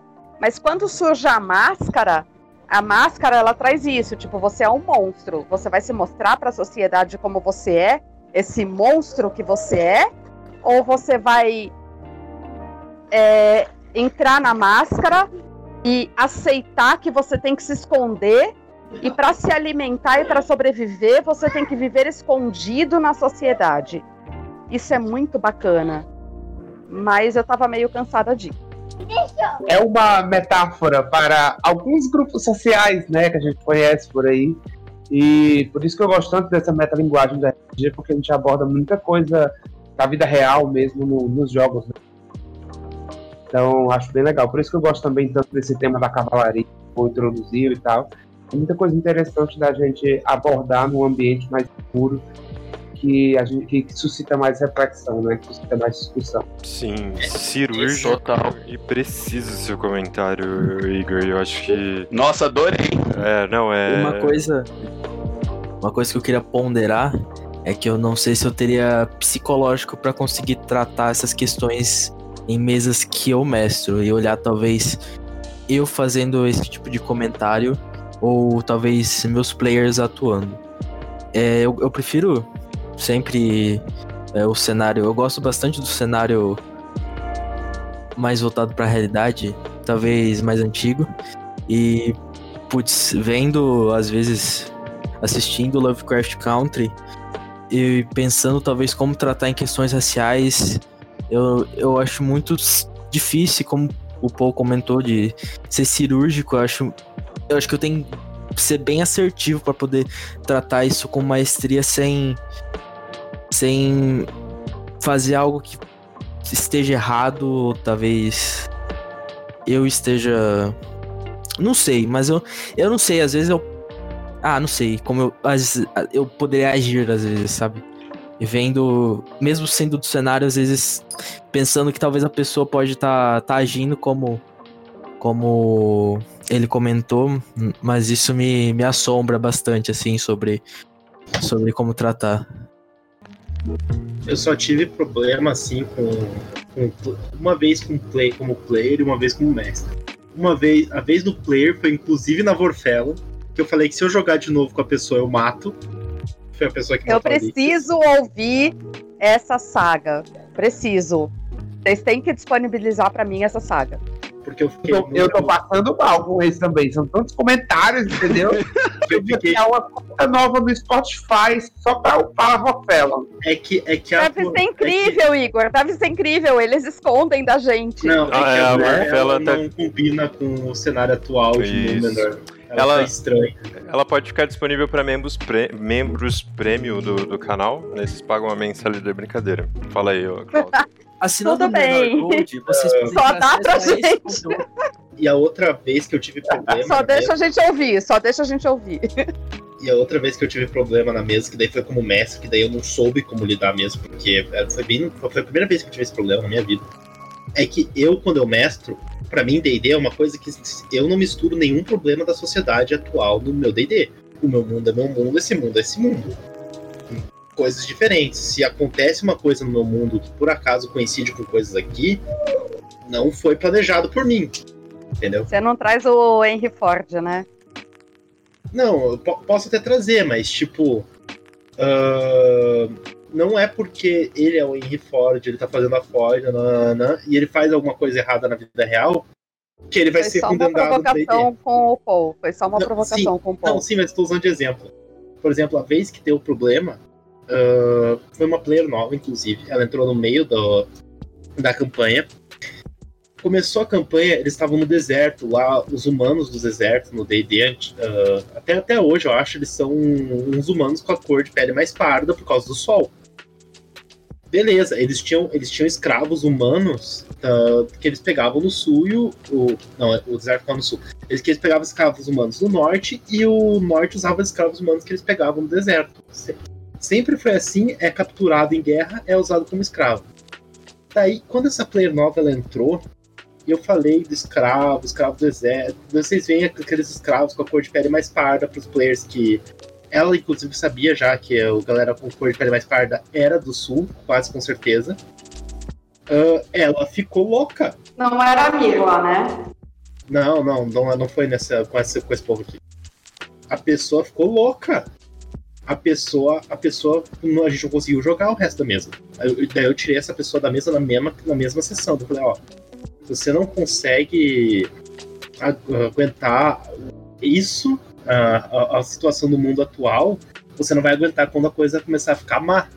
Porque quando, quando meu vilão resolve ficar mal, mal ele fica muito mal. É, é coisa, é coisa perturbadora. E então eu falei, ó, então, desculpa, mas é, eu sei que foi tua primeira sessão, mas vai ter que ser a última também.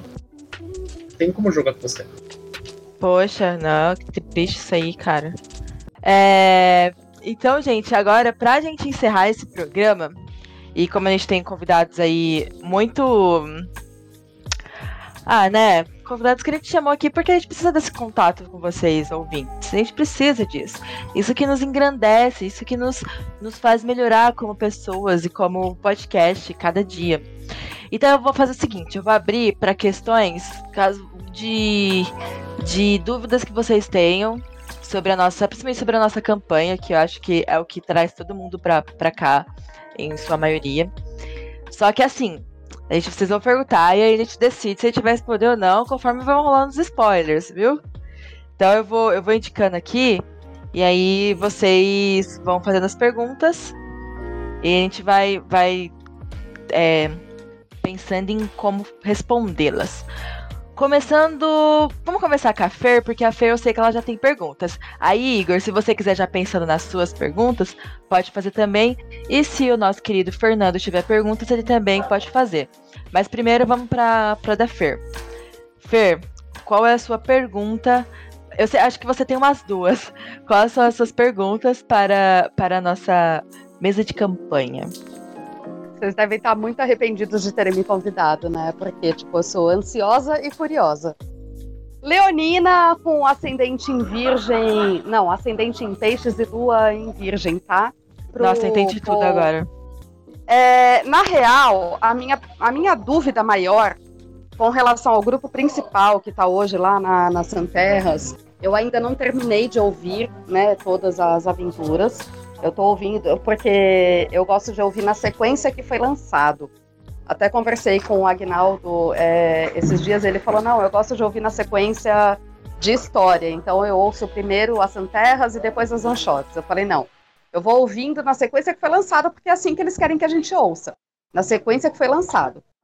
Então eu tô no episódio 5 das Santerras.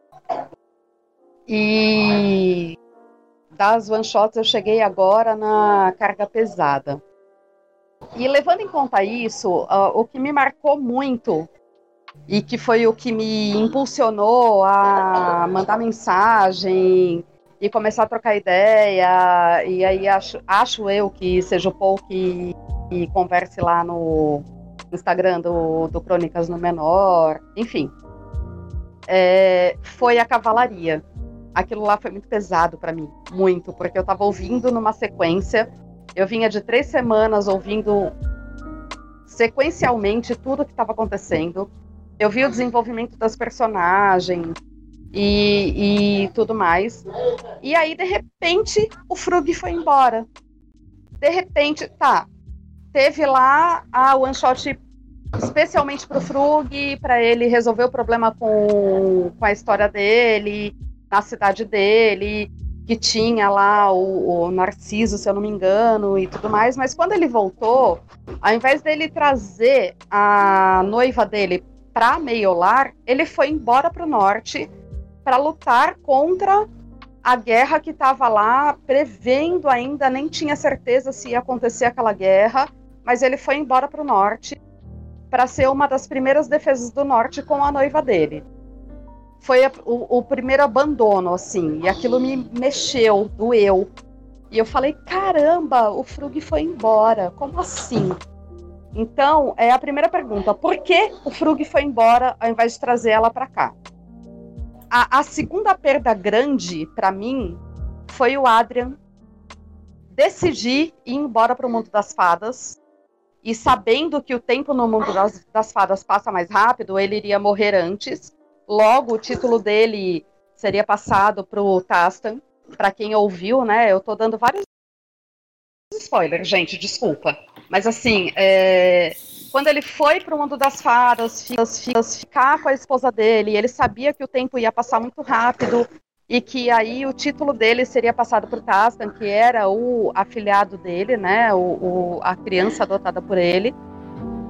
Ele foi embora, ele explicou, o Adrian explicou, falou: olha, depois dessa última missão que a gente teve, é, a minha cabeça não ficou boa, eu não tô bem, eu acho que eu vou pender, eu vou começar a querer ficar mais vingativo e tal, então eu prefiro ir embora do que ficar e ser mal.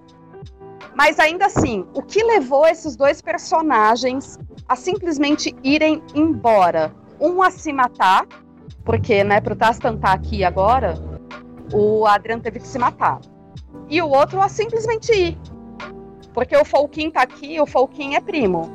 Ok, mas por que, que ele foi? É, essa é a minha pergunta. O que levou eles dois a irem? Porque tudo o que aconteceu fez a Kaelin amadurecer, fez a Kaelin crescer, fez a Kaelin se tornar uma pessoa. Ela ganhou uma nova classe, ela admitiu que ela tinha que ser aventureira e não simplesmente uma maga estudiosa de uma escola. Mas os outros não, os outros foram embora. Por quê? O Gol ficou, a Milo ficou, mas eles têm as motivações dele, deles. Eu queria saber desses dois que foram embora, o porquê que eles foram embora. Sobre o Folkin, é... Folkin não, Frug, olha lá. Quando eu criei a Bex, na verdade, o que aconteceu? Quando eu criei ele, eu criei ele na em uma das linhas minhas de criar um gnomo bardo, que eu sempre gostei. E, e eu criei as, as três histórias que ele era conhecido, que era a backstory que a gente que o Pope tava pedindo no começo.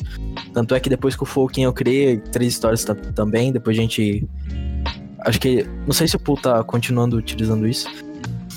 Mas quando eu criei nesse primeiro momento, eu comecei a de desenvolver dele. Eu, eu pensei nessa backstory, daí eu comecei na mesa, eu senti que eu tava desenvolvendo ele de um modo diferente. Tanto com, com a presença do, do Adrian, que era outro bardo, que foi a primeira pessoa que, a gente, que eu encontrei, pra, é, vamos dizer assim, e pô, eu já. O, o Frug já, já virou amigo do cara, já virou sócio. E depois a Kailin e afins. Eu acho que esse desenvolvimento foi levando ele para um lado do, talvez diferente do que eu pensei com essa backstory no início. Eu fui interpretando ele, eu fui levando talvez a história dele para um outro lado. E chegou no momento que eu pensei, pô, é, apareceu os um constructo né, na, na torre, naquele episódio da torre, e o velho já tinha comentado: Ó, oh, esses caras estão vindo do norte, não sei lá o que, sei lá o que, ia começar alguma coisa. A gente não, não sabia bem, né, o que, que era. E com isso, isso já instigou ele. Já vinha de antes, é, quando eu comecei, no caso, eu comecei a trabalhar no personagem, eu comecei a interpretar ele, eu comecei a pensar na história dele. Daí, quando eu comecei a pensar na história dele, veio esse lance de talvez que o que ele se tornou com a passagem para meio lar é, foi uma coisa que trouxe para ele uma vergonha, talvez que ele tenha feito isso um dia. Principalmente porque a gente vê na, no, person no, na one shot específica dele que a cidade tá toda ferrada com por causa daquilo que aconteceu no passado, não foi exatamente por causa dele foi, é claro, um bardo mal intencionado que lá e, e talvez com uma índole não tão tão tão boa assim, que era o mestre dele, vamos dizer assim, mas que talvez ele naquela backstory e talvez no estilo de vida antes de Meiolar ele transpassava isso naquilo dele. E quando ele chegou em Meiolar, Meiolar com aquele ambiente, ele ele meio que mudou. Então, numas duas one shots assim antes de chegar no episódio dele, o Paul já tava dando uma dessas. O Frug tava se questionando muito. Ele já vinha recebendo coisas da Zangão, de que tinha dado bosta, a cidade tava complicada. E isso foi um estopim para ele, assim, dele falar: Cara, eu acho que eu preciso seguir em frente, eu preciso talvez deixar o que, o que eu tenho como passado para trás e buscar um novo horizonte. É, Meiolar é, trabalhou nisso e essa ida no norte, esse, essa, esse vislumbre do norte, talvez trouxe ele uma perspectiva de buscar coisas novas e buscar talvez um histórias mesmo, buscar como ele como bardo se se botar é, desafios na vida para para ver outras perspectivas e tal. Agora ele tá, enfim, não vou falar o que ele tá agora, né? Já já apareceu aí. Ora, ora, não não foi lançado ainda, eu acho esse episódio. Spoiler. Spoiler. Mas eu acho que esse foi, foi um lance de ele não voltou para Meiolar, porque Meiolar foi meio que uma passagem eu, eu acredito que tenha sido uma passagem para ele, para ter se desvencilhado do passado dele e poder ter dado um passo para frente. Não é algo que talvez ele, não não é que eu te digo que talvez ele nunca mais volte para Meiolar, mas por hora que ele viu que talvez tenham é, novas coisas, novos desafios pro, pro norte e ele possa trilhar junto de outra pessoa que seria a noiva dele, ele busca isso, né? é, ele, ele vai buscar isso, né? Por isso que ele, ele no final do episódio ele fala, pessoal, eu tô vazando, eu vou, vou pro norte, eu vou ver qual é que é desses construtos aí, desses bichão gigantes, saca? Eu, eu fui claro em tudo? Faltou alguma coisa? Ah, e o Folkin vem com a ambição do primo, né? Que quando o primo salva a, a cidade, ele vê um espelho nele e talvez o espelho que o Frug tenha visto no Narciso, agora o Folkin vê no Frug. De, de ser o mentor, mas talvez não o mentor, porque ele não ensinou, mas talvez tenha sido. Olha, eu, nossa, eu vou chorar, gente. Talvez tenha sido inspiração para ele. Você entende? É, pode pro, pro Adrian, pro Klaus. Já o Adrian, o Adrian foi o inverso do, do, do Frug. O Frug falou que o Gabriel falou que o Frug ele foi lá para se desvencilhar do passado. O Adrian ele começou a, a voltar o passado da, da ideia dos Russi. O primeiro Russi, que é o Tério, foi o primeiro, o primeiro da linhagem, que criou a, a, lei que só não pode ter humano, porque ele era bem preconceituoso com o humano. Ele era um elfo bem preconceituoso humano com, preconceituoso com o humano. Ele era um bardo muito forte. Essa campanha a gente jogou seis sessões no level 6, no level 20 nessa, nessa campanha que ele existia. Uh, só que o Tério, ele foi virando Chaotic Evil. Quando ele virou Chaotic Evil, isso é uma parte da história do Delarus que os Delarus meio que escondem, que o Tério ele ficou louco. Ele começou a dar um purge nos humanos. Ele ia atrás de um humano e matar. E quando o Adrian viu o Krive morrendo, ele viu que todo, todo mundo que ele queria, se importava, ele, se, ele chamava para si, ele começou a descer o alinhamento para Chaotic Evil também. Ele pensou, pô, eu vou fazer, eu vou, eu vou, eu vou pirar igual o Tério. Eu tenho que ir pro mundo, eu vou pro mundo das fadas, treinar o Tastra.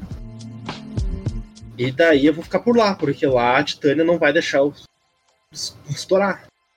Então o, o Adrian ele foi pro mundo das fadas para evitar virar mal de verdade para não para não começar a faz, fazer coisas erradas na, na, concepção dele. E o mundo das fadas ele não acelera o tempo, tá? Ele, ele meio que o tempo para no lugar que ele tá. Uh, então, o Adrian, uma coisa que, que eu e o Jackson a gente tava falando é que eles iam. Se o Felipe continuasse, o Felipe ia onde o Adrian tava, eles, a gente ia achar o, o corpo do Adrian. Ou, talvez, se, se fosse muito necessário o Adrian voltar, o Felipe ele tinha uma magia que eu, que eu peguei justamente pro Felipe para ele fazer isso, que ele podia resetar o alinhamento do Adrian. Mas como o Felipe foi embora, daí só sobrou o Adrian morrer mesmo. Uh, e o Adri, ele, então, ele cortou a própria garganta, como ele já tinha feito pacto com a Titaneria, virado a corte do, da, da primavera, ele cortou a própria garganta para passar o título pro Tasta. Porque ele não queria Cara, é a primeira vez que isso é dito, você tem noção? Sim, é a primeira porque, vez que isso é, é porque dito. não foi dito. Não foi isso visto. não foi dito ainda. Não, não vai ser dito.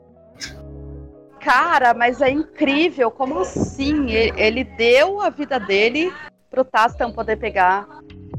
Não, Porque, é, tipo, é assim pra, mim, pra mim, pra mim, como ouvinte, ó, eu como ouvinte, como ouvinte, o tempo nas fadas passa mais rápido do que o tempo na Terra. Então, tipo, seria natural o Adrian ter morrido nas fadas, porque lá passa muito mais rápido. Não, e o é Tastan que... ter assumido. Mas, cara, isso que você falou agora deixa muito mais emocionante, muito mais visceral. É, é que o Adrian. Eu tô amando muito mais o Adrian agora. O eu já Adrian, ele é amava. mais- Eu tô amando muito mais. O Adrian, ele sempre chamou a Kailin de garota, principalmente por causa do tempo que ele viveu na- nas fadas. O Adrian em si tem mais de mil anos por causa das fadas, mas ele não viveu no mundo Tudo bem, normal. tudo Então- bem.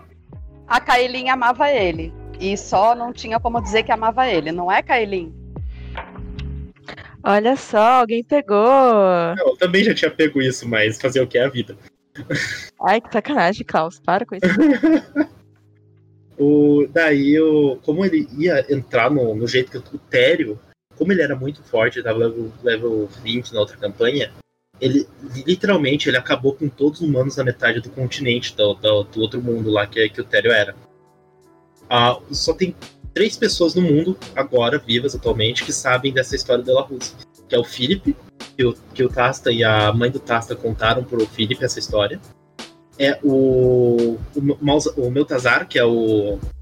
Que é o, o, o pseudo-dragão, que era familiar do, fi, do Tério, e o Tasta. Mas eles não vão. O Tasta nunca vai mencionar sobre isso, o Meltazar também não. Talvez o Philip, se ele gostar muito de alguém. Mas o Felipe foi embora, né? O Philip tá trabalhando. Eu falei, eu não sei, a gente falou que onde ele tá, ô Jackson. Acho que não chegou a falar, não. Ah, fala aí, fala aí, cara. Ele tá trabalhando. Não, não fala não. Não, não, não. Não, não, não. Não, cara, é spoiler, Não porque, é tipo, spoiler. eu só fiz a pergunta. spoiler. Não, Não é mas, spoiler, não. mas eu só Não, fiz não a é. pergunta. Não, eu só fiz a pergunta porque o Felipe foi embora. O Felipe tá trabalhando Tipo- de coveiro e bordeiro. Tudo bem, a morto, gente sabe, a gente sabe disso, mas a gente não sabe o que aconteceu com o Adrian. Mas é. Mas é, não ficou explícito mesmo, isso que o. Isso que o, o Klaus falou. A gente, como jogador, a gente, como conversa, né, sobre os personagens, a gente sabia, mas a intenção era mesmo deixar meio aberto. Tanto que a Kaelin, ela não entende por que, que o Adrian foi embora e por que, que ele teve que morrer. E a galera até pergunta para pro Philip, se não me engano, no fim da caçada. E o Philip meio que dá uma desconversada. E eu acho que também chegam a perguntar pro Tastan. E o Tastan também dá uma Sim. desconversada. Não fica É- explícito, mas eu acho que é proposital, né? Porque o Tasta ele não sabe como o Adrian morreu. E o Felipe fala: se o título foi passado é porque ele tá morto. É, é o que eu e Felipe o. fala isso.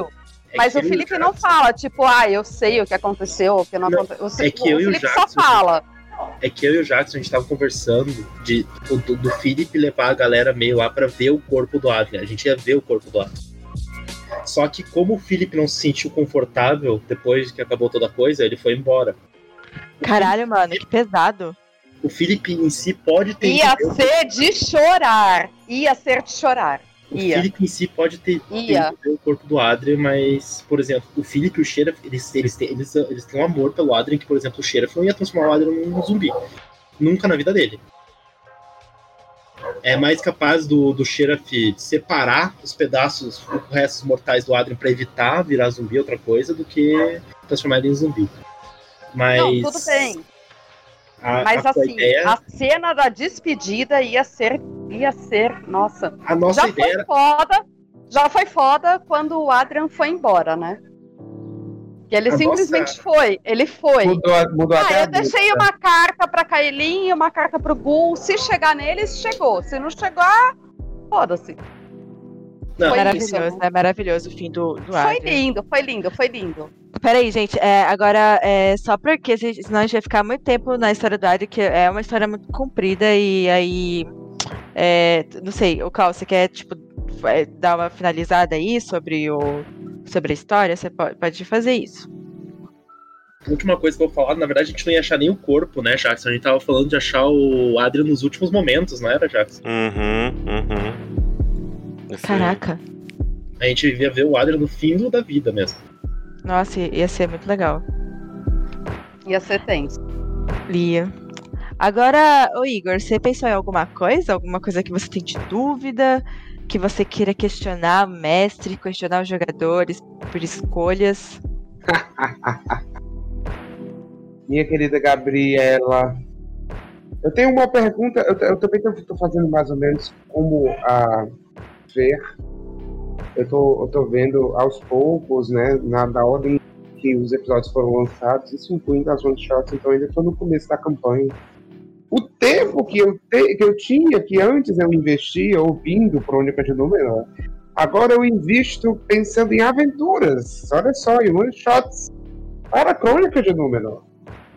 Então, eu tenho uma pergunta para o Paul aí, vocês, vocês decidem o que vocês acham em relação a, a manter essa pergunta ou não. Mas eu tenho uma pergunta para o Paul, uma pergunta bem simples, objetiva, já trabalhando a objetividade que eu estava conversando com ele em, em trabalhar. Bem, bem rápido e simples. Paul, e preste bem atenção na, na escolha das palavras. Eu tô com medo.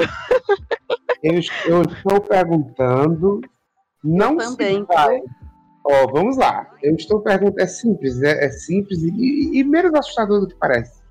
Eu estou perguntando não se vai, mas eu estou perguntando se tem como voltar a cavalaria, pô.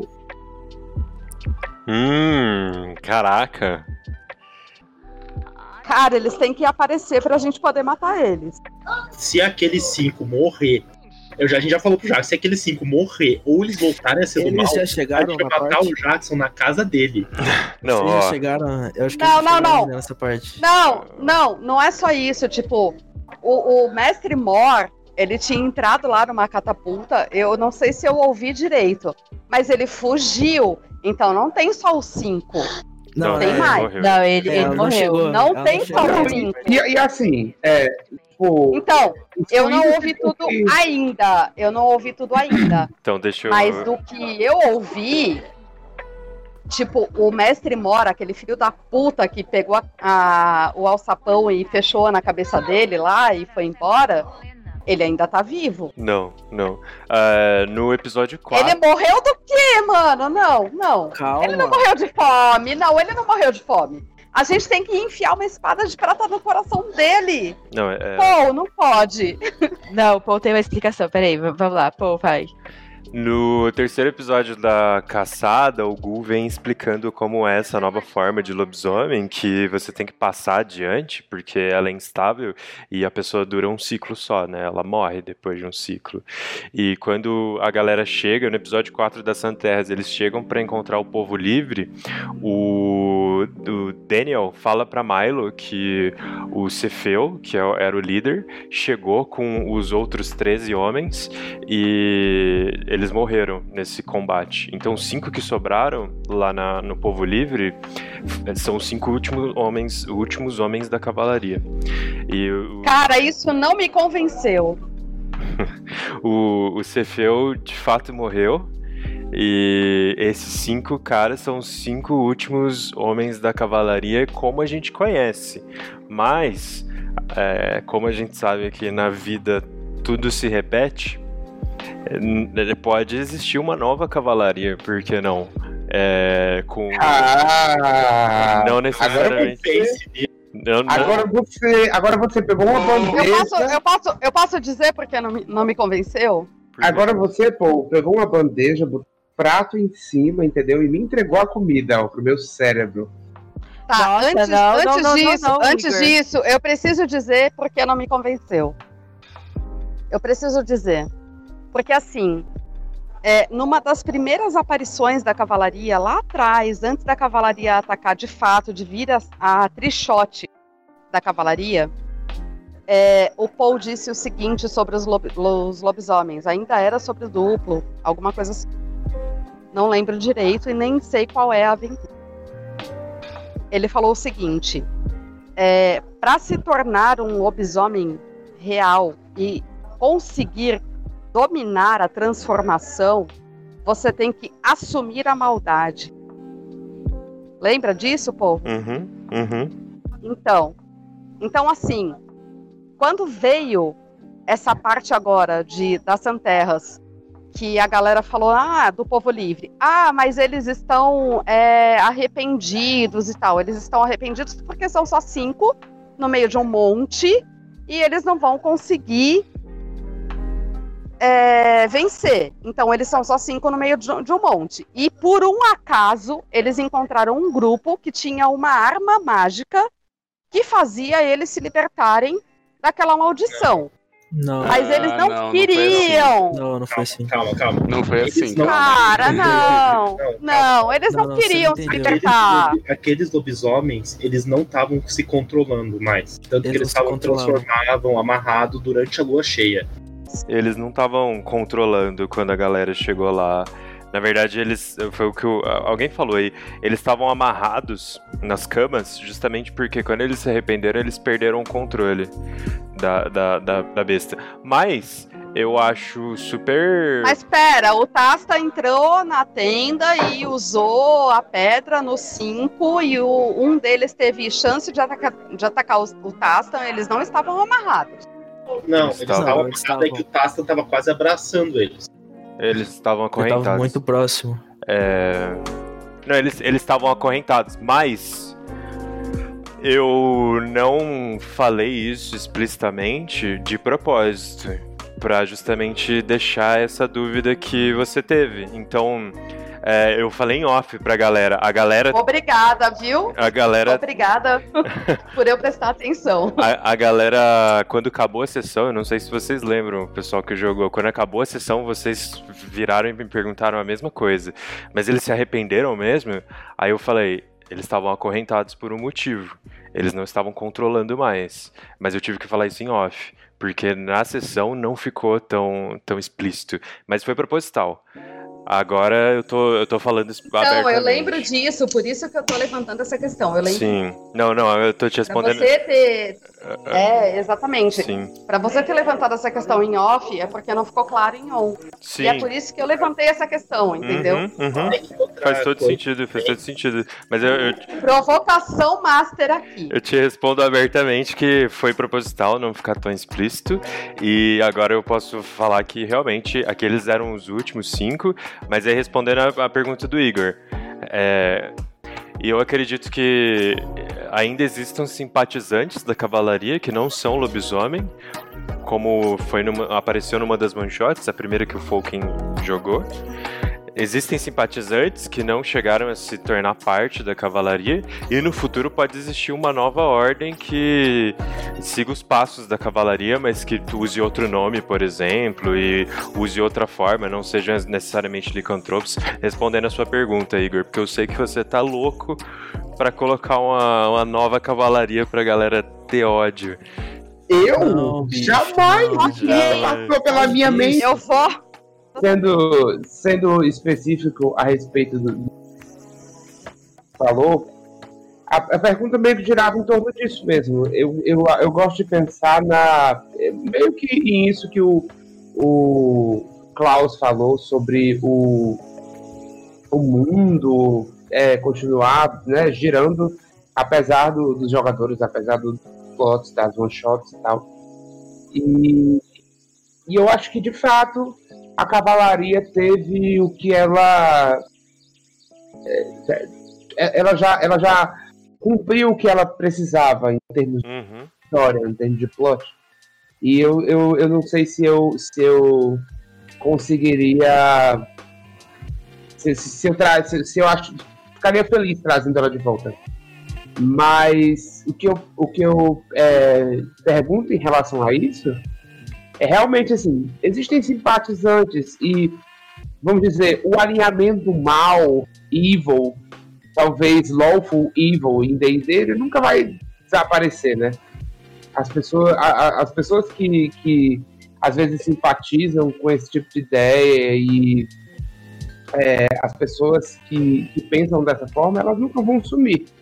Então, ficou apenas o questionamento mesmo para saber se essas pessoas podem, de uma hora para outra, talvez novamente ganhar voz e talvez alguns, alguns heróis perdidos, espalhados por aí, possam se, se reunir de novo para silenciar essas vozes que não contribuem Concordo completamente. com o diálogo. A gente tá vivendo isso hoje em dia, né? O, o- o renascimento e a ascensão de movimentos fascistas e extremistas que simulam movimentos do passado, mas de uma forma é, patética, enfim. E é, a, a cavalaria, como ela apareceu hoje, ela já é uma. Ela, como ela apareceu na caçada, ela já foi uma forma de de emular um passado, porque a cavalaria já existia antes no mundo de número, né? nas sessões que a gente. nas mesas que a gente jogou presencialmente e na Vorfella. Então ela já tinha uma forma e quando ela apareceu com o Licantropos, isso foi uma novidade. Então já foi um jeito de meio que emular o que a gente está vivendo hoje, desses movimentos fascistas tentarem é, repetir o que aconteceu na história antes, entendeu? Então essa cavalaria que acabou agora ela já é uma segunda, talvez até uma terceira forma. E aí, se viesse uma quarta, teria que ser com outro nome, mais para frente, de pessoas que, depois de um tempo, reviveram esses, essas ideias. Mas é pro futuro. Ô, Paul, eu acho que. Você se lembra do dia que a gente tava tendo o protesto, tava rolando protesto? A gente fez de manhã, eu acho. E a discussão que você trouxe, eu acho que, que é bem significativa, assim tava rolando é, do, do, Black Lives Matter, não era não? É, foi quando a, gente, quando a, gente, foi gravar a sessão do Frug, né? É, eu lembro bem disso. Foi, foi, foi quando a gente decidiu que ia colocar mais essas coisas em, em ah, foi. Acho que eu comentei num, em um Boa Noite no Menor, o Agnaldo que, que veio e falou: Ó, é, eu não me sinto tão confortável de jogar hoje porque tá acontecendo esses protestos. E aí a gente foi conversando, eu e ele, e a gente achou que seria uma ideia legal trazer um tipo de discussão social pra mesa. A cavalaria já existia, e aí eu só trouxe ela de volta repaginada para justamente emular esse esse neofascismo que, que tem hoje no mundo, né, infelizmente. E... e... Oi, para falar? Eu tenho uma dívida pessoal, assim, uma, um, incômodo pessoal é, com, em relação à própria medicina. Eu acho que a medicina ela já teve alguma meio louca, né? E tem uma coisa em específico que me incomoda muito, muito isso se chama neodarwinismo. Teve uma época que tinha uma galera que, nossa, é, eu, eu, acho que isso foi explorado num filme chamado, aquele filme do, do, do Tarantino, Jungle, que eles exploram essa questão do neodarwinismo, que a pessoa é, é, os negros, eles têm uma dificuldade de, de, de, de, de serem tão inteligentes quanto os brancos, porque eles têm certas áreas do cérebro deles que são menos desenvolvidas, enfim. De, houve um certo tempo em que as pessoas tentaram usar a própria ciência contra a sociedade, né? Contra é, grupos sociais e, e, e, isso é uma coisa que às vezes eu sinto que, que eu, eu me sentiria muito bem em é, expurgar, vamos dizer assim, em, em, em, derrotar, pelo menos dentro do mundo do RPG, sabe? Só uma. Por isso que às vezes eu penso assim, a gente, rapidinho, a gente viu é, na, na Trichos da Cavalaria a ciência sendo é, sendo meio que destruída, né? Sendo. Sim, obrigado. Sim, sim. Pois é, a gente, a gente viu a ciência sendo silenciada, né? Por, por, por movimentos é, fascistas, por movimentos, enfim, que, com, com ideias 0% é, relacionadas com inclusão, mas até hoje, né, a gente vê em, em, várias outros, outras áreas da ciência, às vezes terraplanismo, sei lá, umas coisas assim, em que a gente vê às vezes a ciência sendo usada como uma justificativa ou como um meio em que você pode inserir algumas ideias que não são muito interessantes socialmente e tal. E aí eu acho que é, talvez isso seria interessante ser explorado, né? Você, você ter não, não uma, uma, uma, uma supressão da ciência, mas um uso dela, talvez da ciência, talvez da magia, vamos ver o que, que a gente pensa aí, né? Para espalhar esse tipo de ideia. Mas foi só um devaneio mesmo. Foi só uma pergunta que era importante, que, que ficou aqui orbitando na minha cabeça e eu precisava externalizar. Foi legal e. Uma importante, rapidinho. Pode falar. Pra não botar informação errada no, no podcast. O neodarwinismo não é um problema. O neodarwinismo, ele é basicamente você falar de teoria da evolução com base na genética. O neodarwinismo não, não prega que pessoas de cor têm mais dificuldade. O neodarwinismo é o darwinismo ao olho da genética. O darwinismo é o. Sim, pode crer, é verdade. Físico. É porque, se eu não me engano, na época eles chamavam de neodarwinismo. Hoje em dia, provavelmente, já tem a. A, a, a, denominação já foi, já foi mudada, né? Mas enfim. O neodarwinismo em si ele é de 1822 a 1884, tá?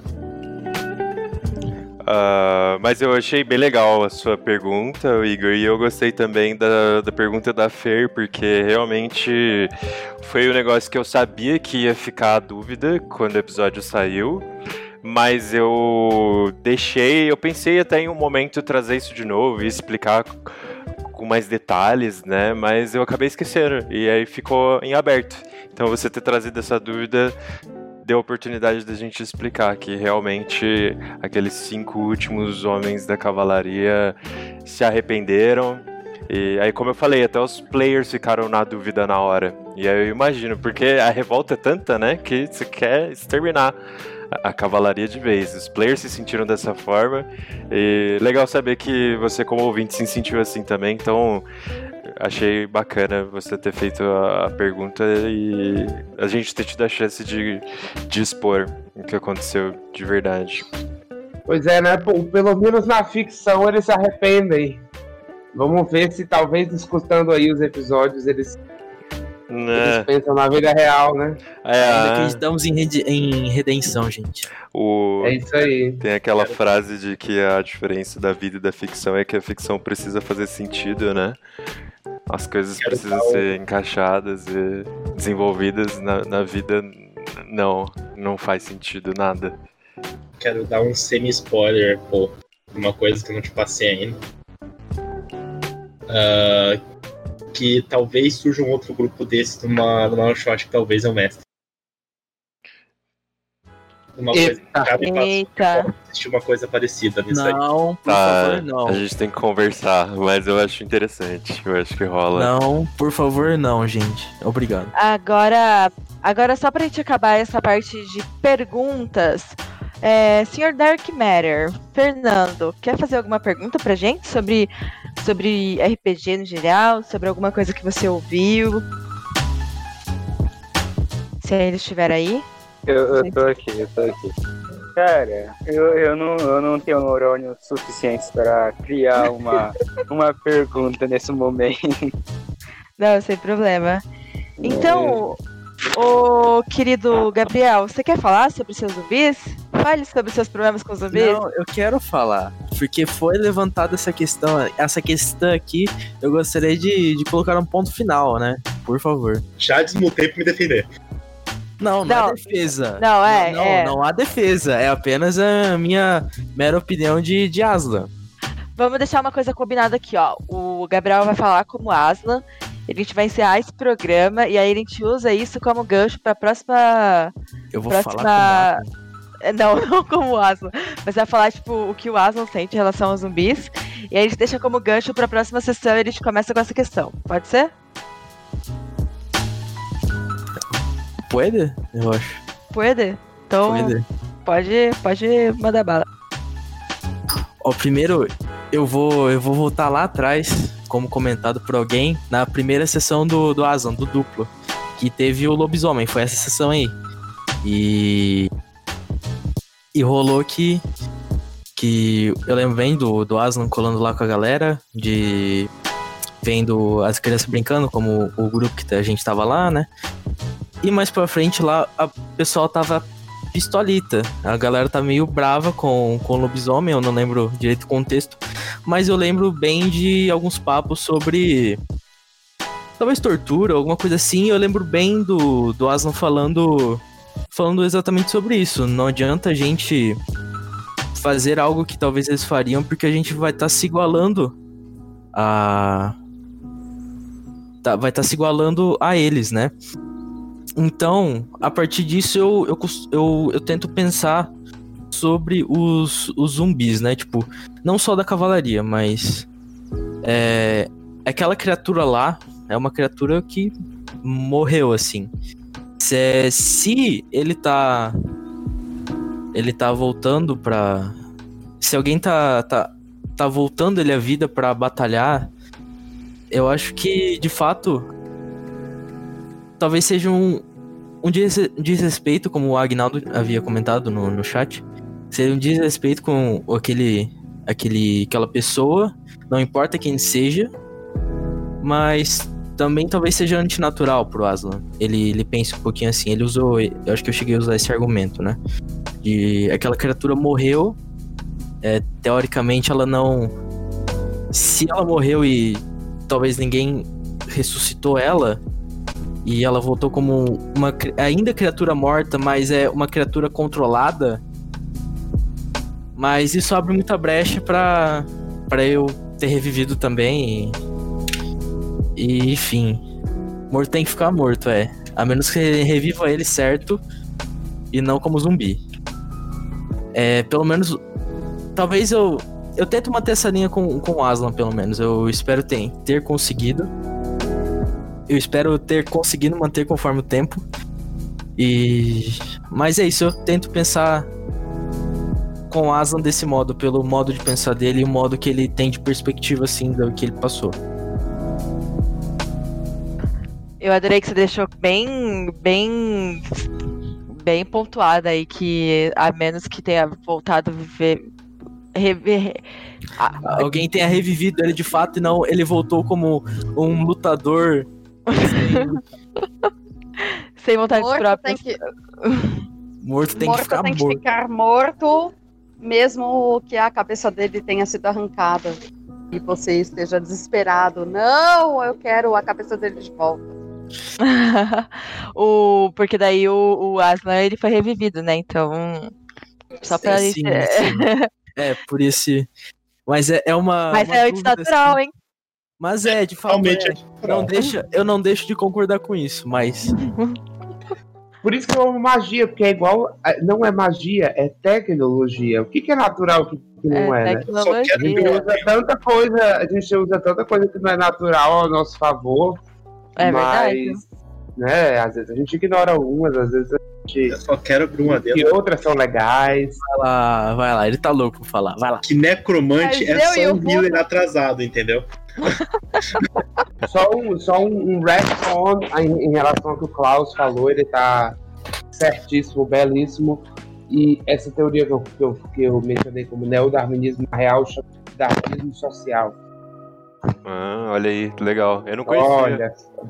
Boa Noite no Menor É, tem também muita é... coisa bem louca é, relacionada com isso. Ciência. Mas Sabe onde eu vi isso? No... É um negócio louco. Eu vi isso no Django do Tarantino. Aquele discurso do Leonardo DiCaprio lá, era isso, aí que isso, você falou. exatamente. É isso aí. Aham. Tarantino Legal. você gosta, né? Adoro Ah, Tarantino. Pelo menos um. É, então. Gente, Geralmente quem não gosta de. Ah, enfim. Ignora. Ia falar do Tim Burton. Ignora. Ia falar do Tim Burton. É, Burton, exato, exato. Geralmente quem não gosta de Burton gosta de Tarantino. Eu gosto dos dois. Gente, então eu vou encerrar esse programa. Agradeço demais vocês que puderam participar aqui como nossos convidados. Infelizmente, o nosso querido Cauê precisou sair. Mas, Cauê, muito, muito, muito obrigada por ter participado. Eu sei que você vai ouvir esse programa, então eu agradeço muito, muito a sua participação. E volta que a gente está aqui para te esperar. Muito obrigado, Igor. Muito obrigado, Fer. Muito obrigado, Fer. Os dois Fers. Muito obrigado, pessoal. É, Klaus, o Gabriel, Paul e nosso maravilhoso Fábio. O querido Agnaldo, que também está aqui nos ouvindo maravilhosamente, que eu sei que ele queria participar, sabe? Mas infelizmente aulas nos impedem. Não deu Quer tempo. falar um oi? Tchau, gente. Muito, muito obrigada, gente. Até a próxima. Até o próximo Boa Noite no Menor.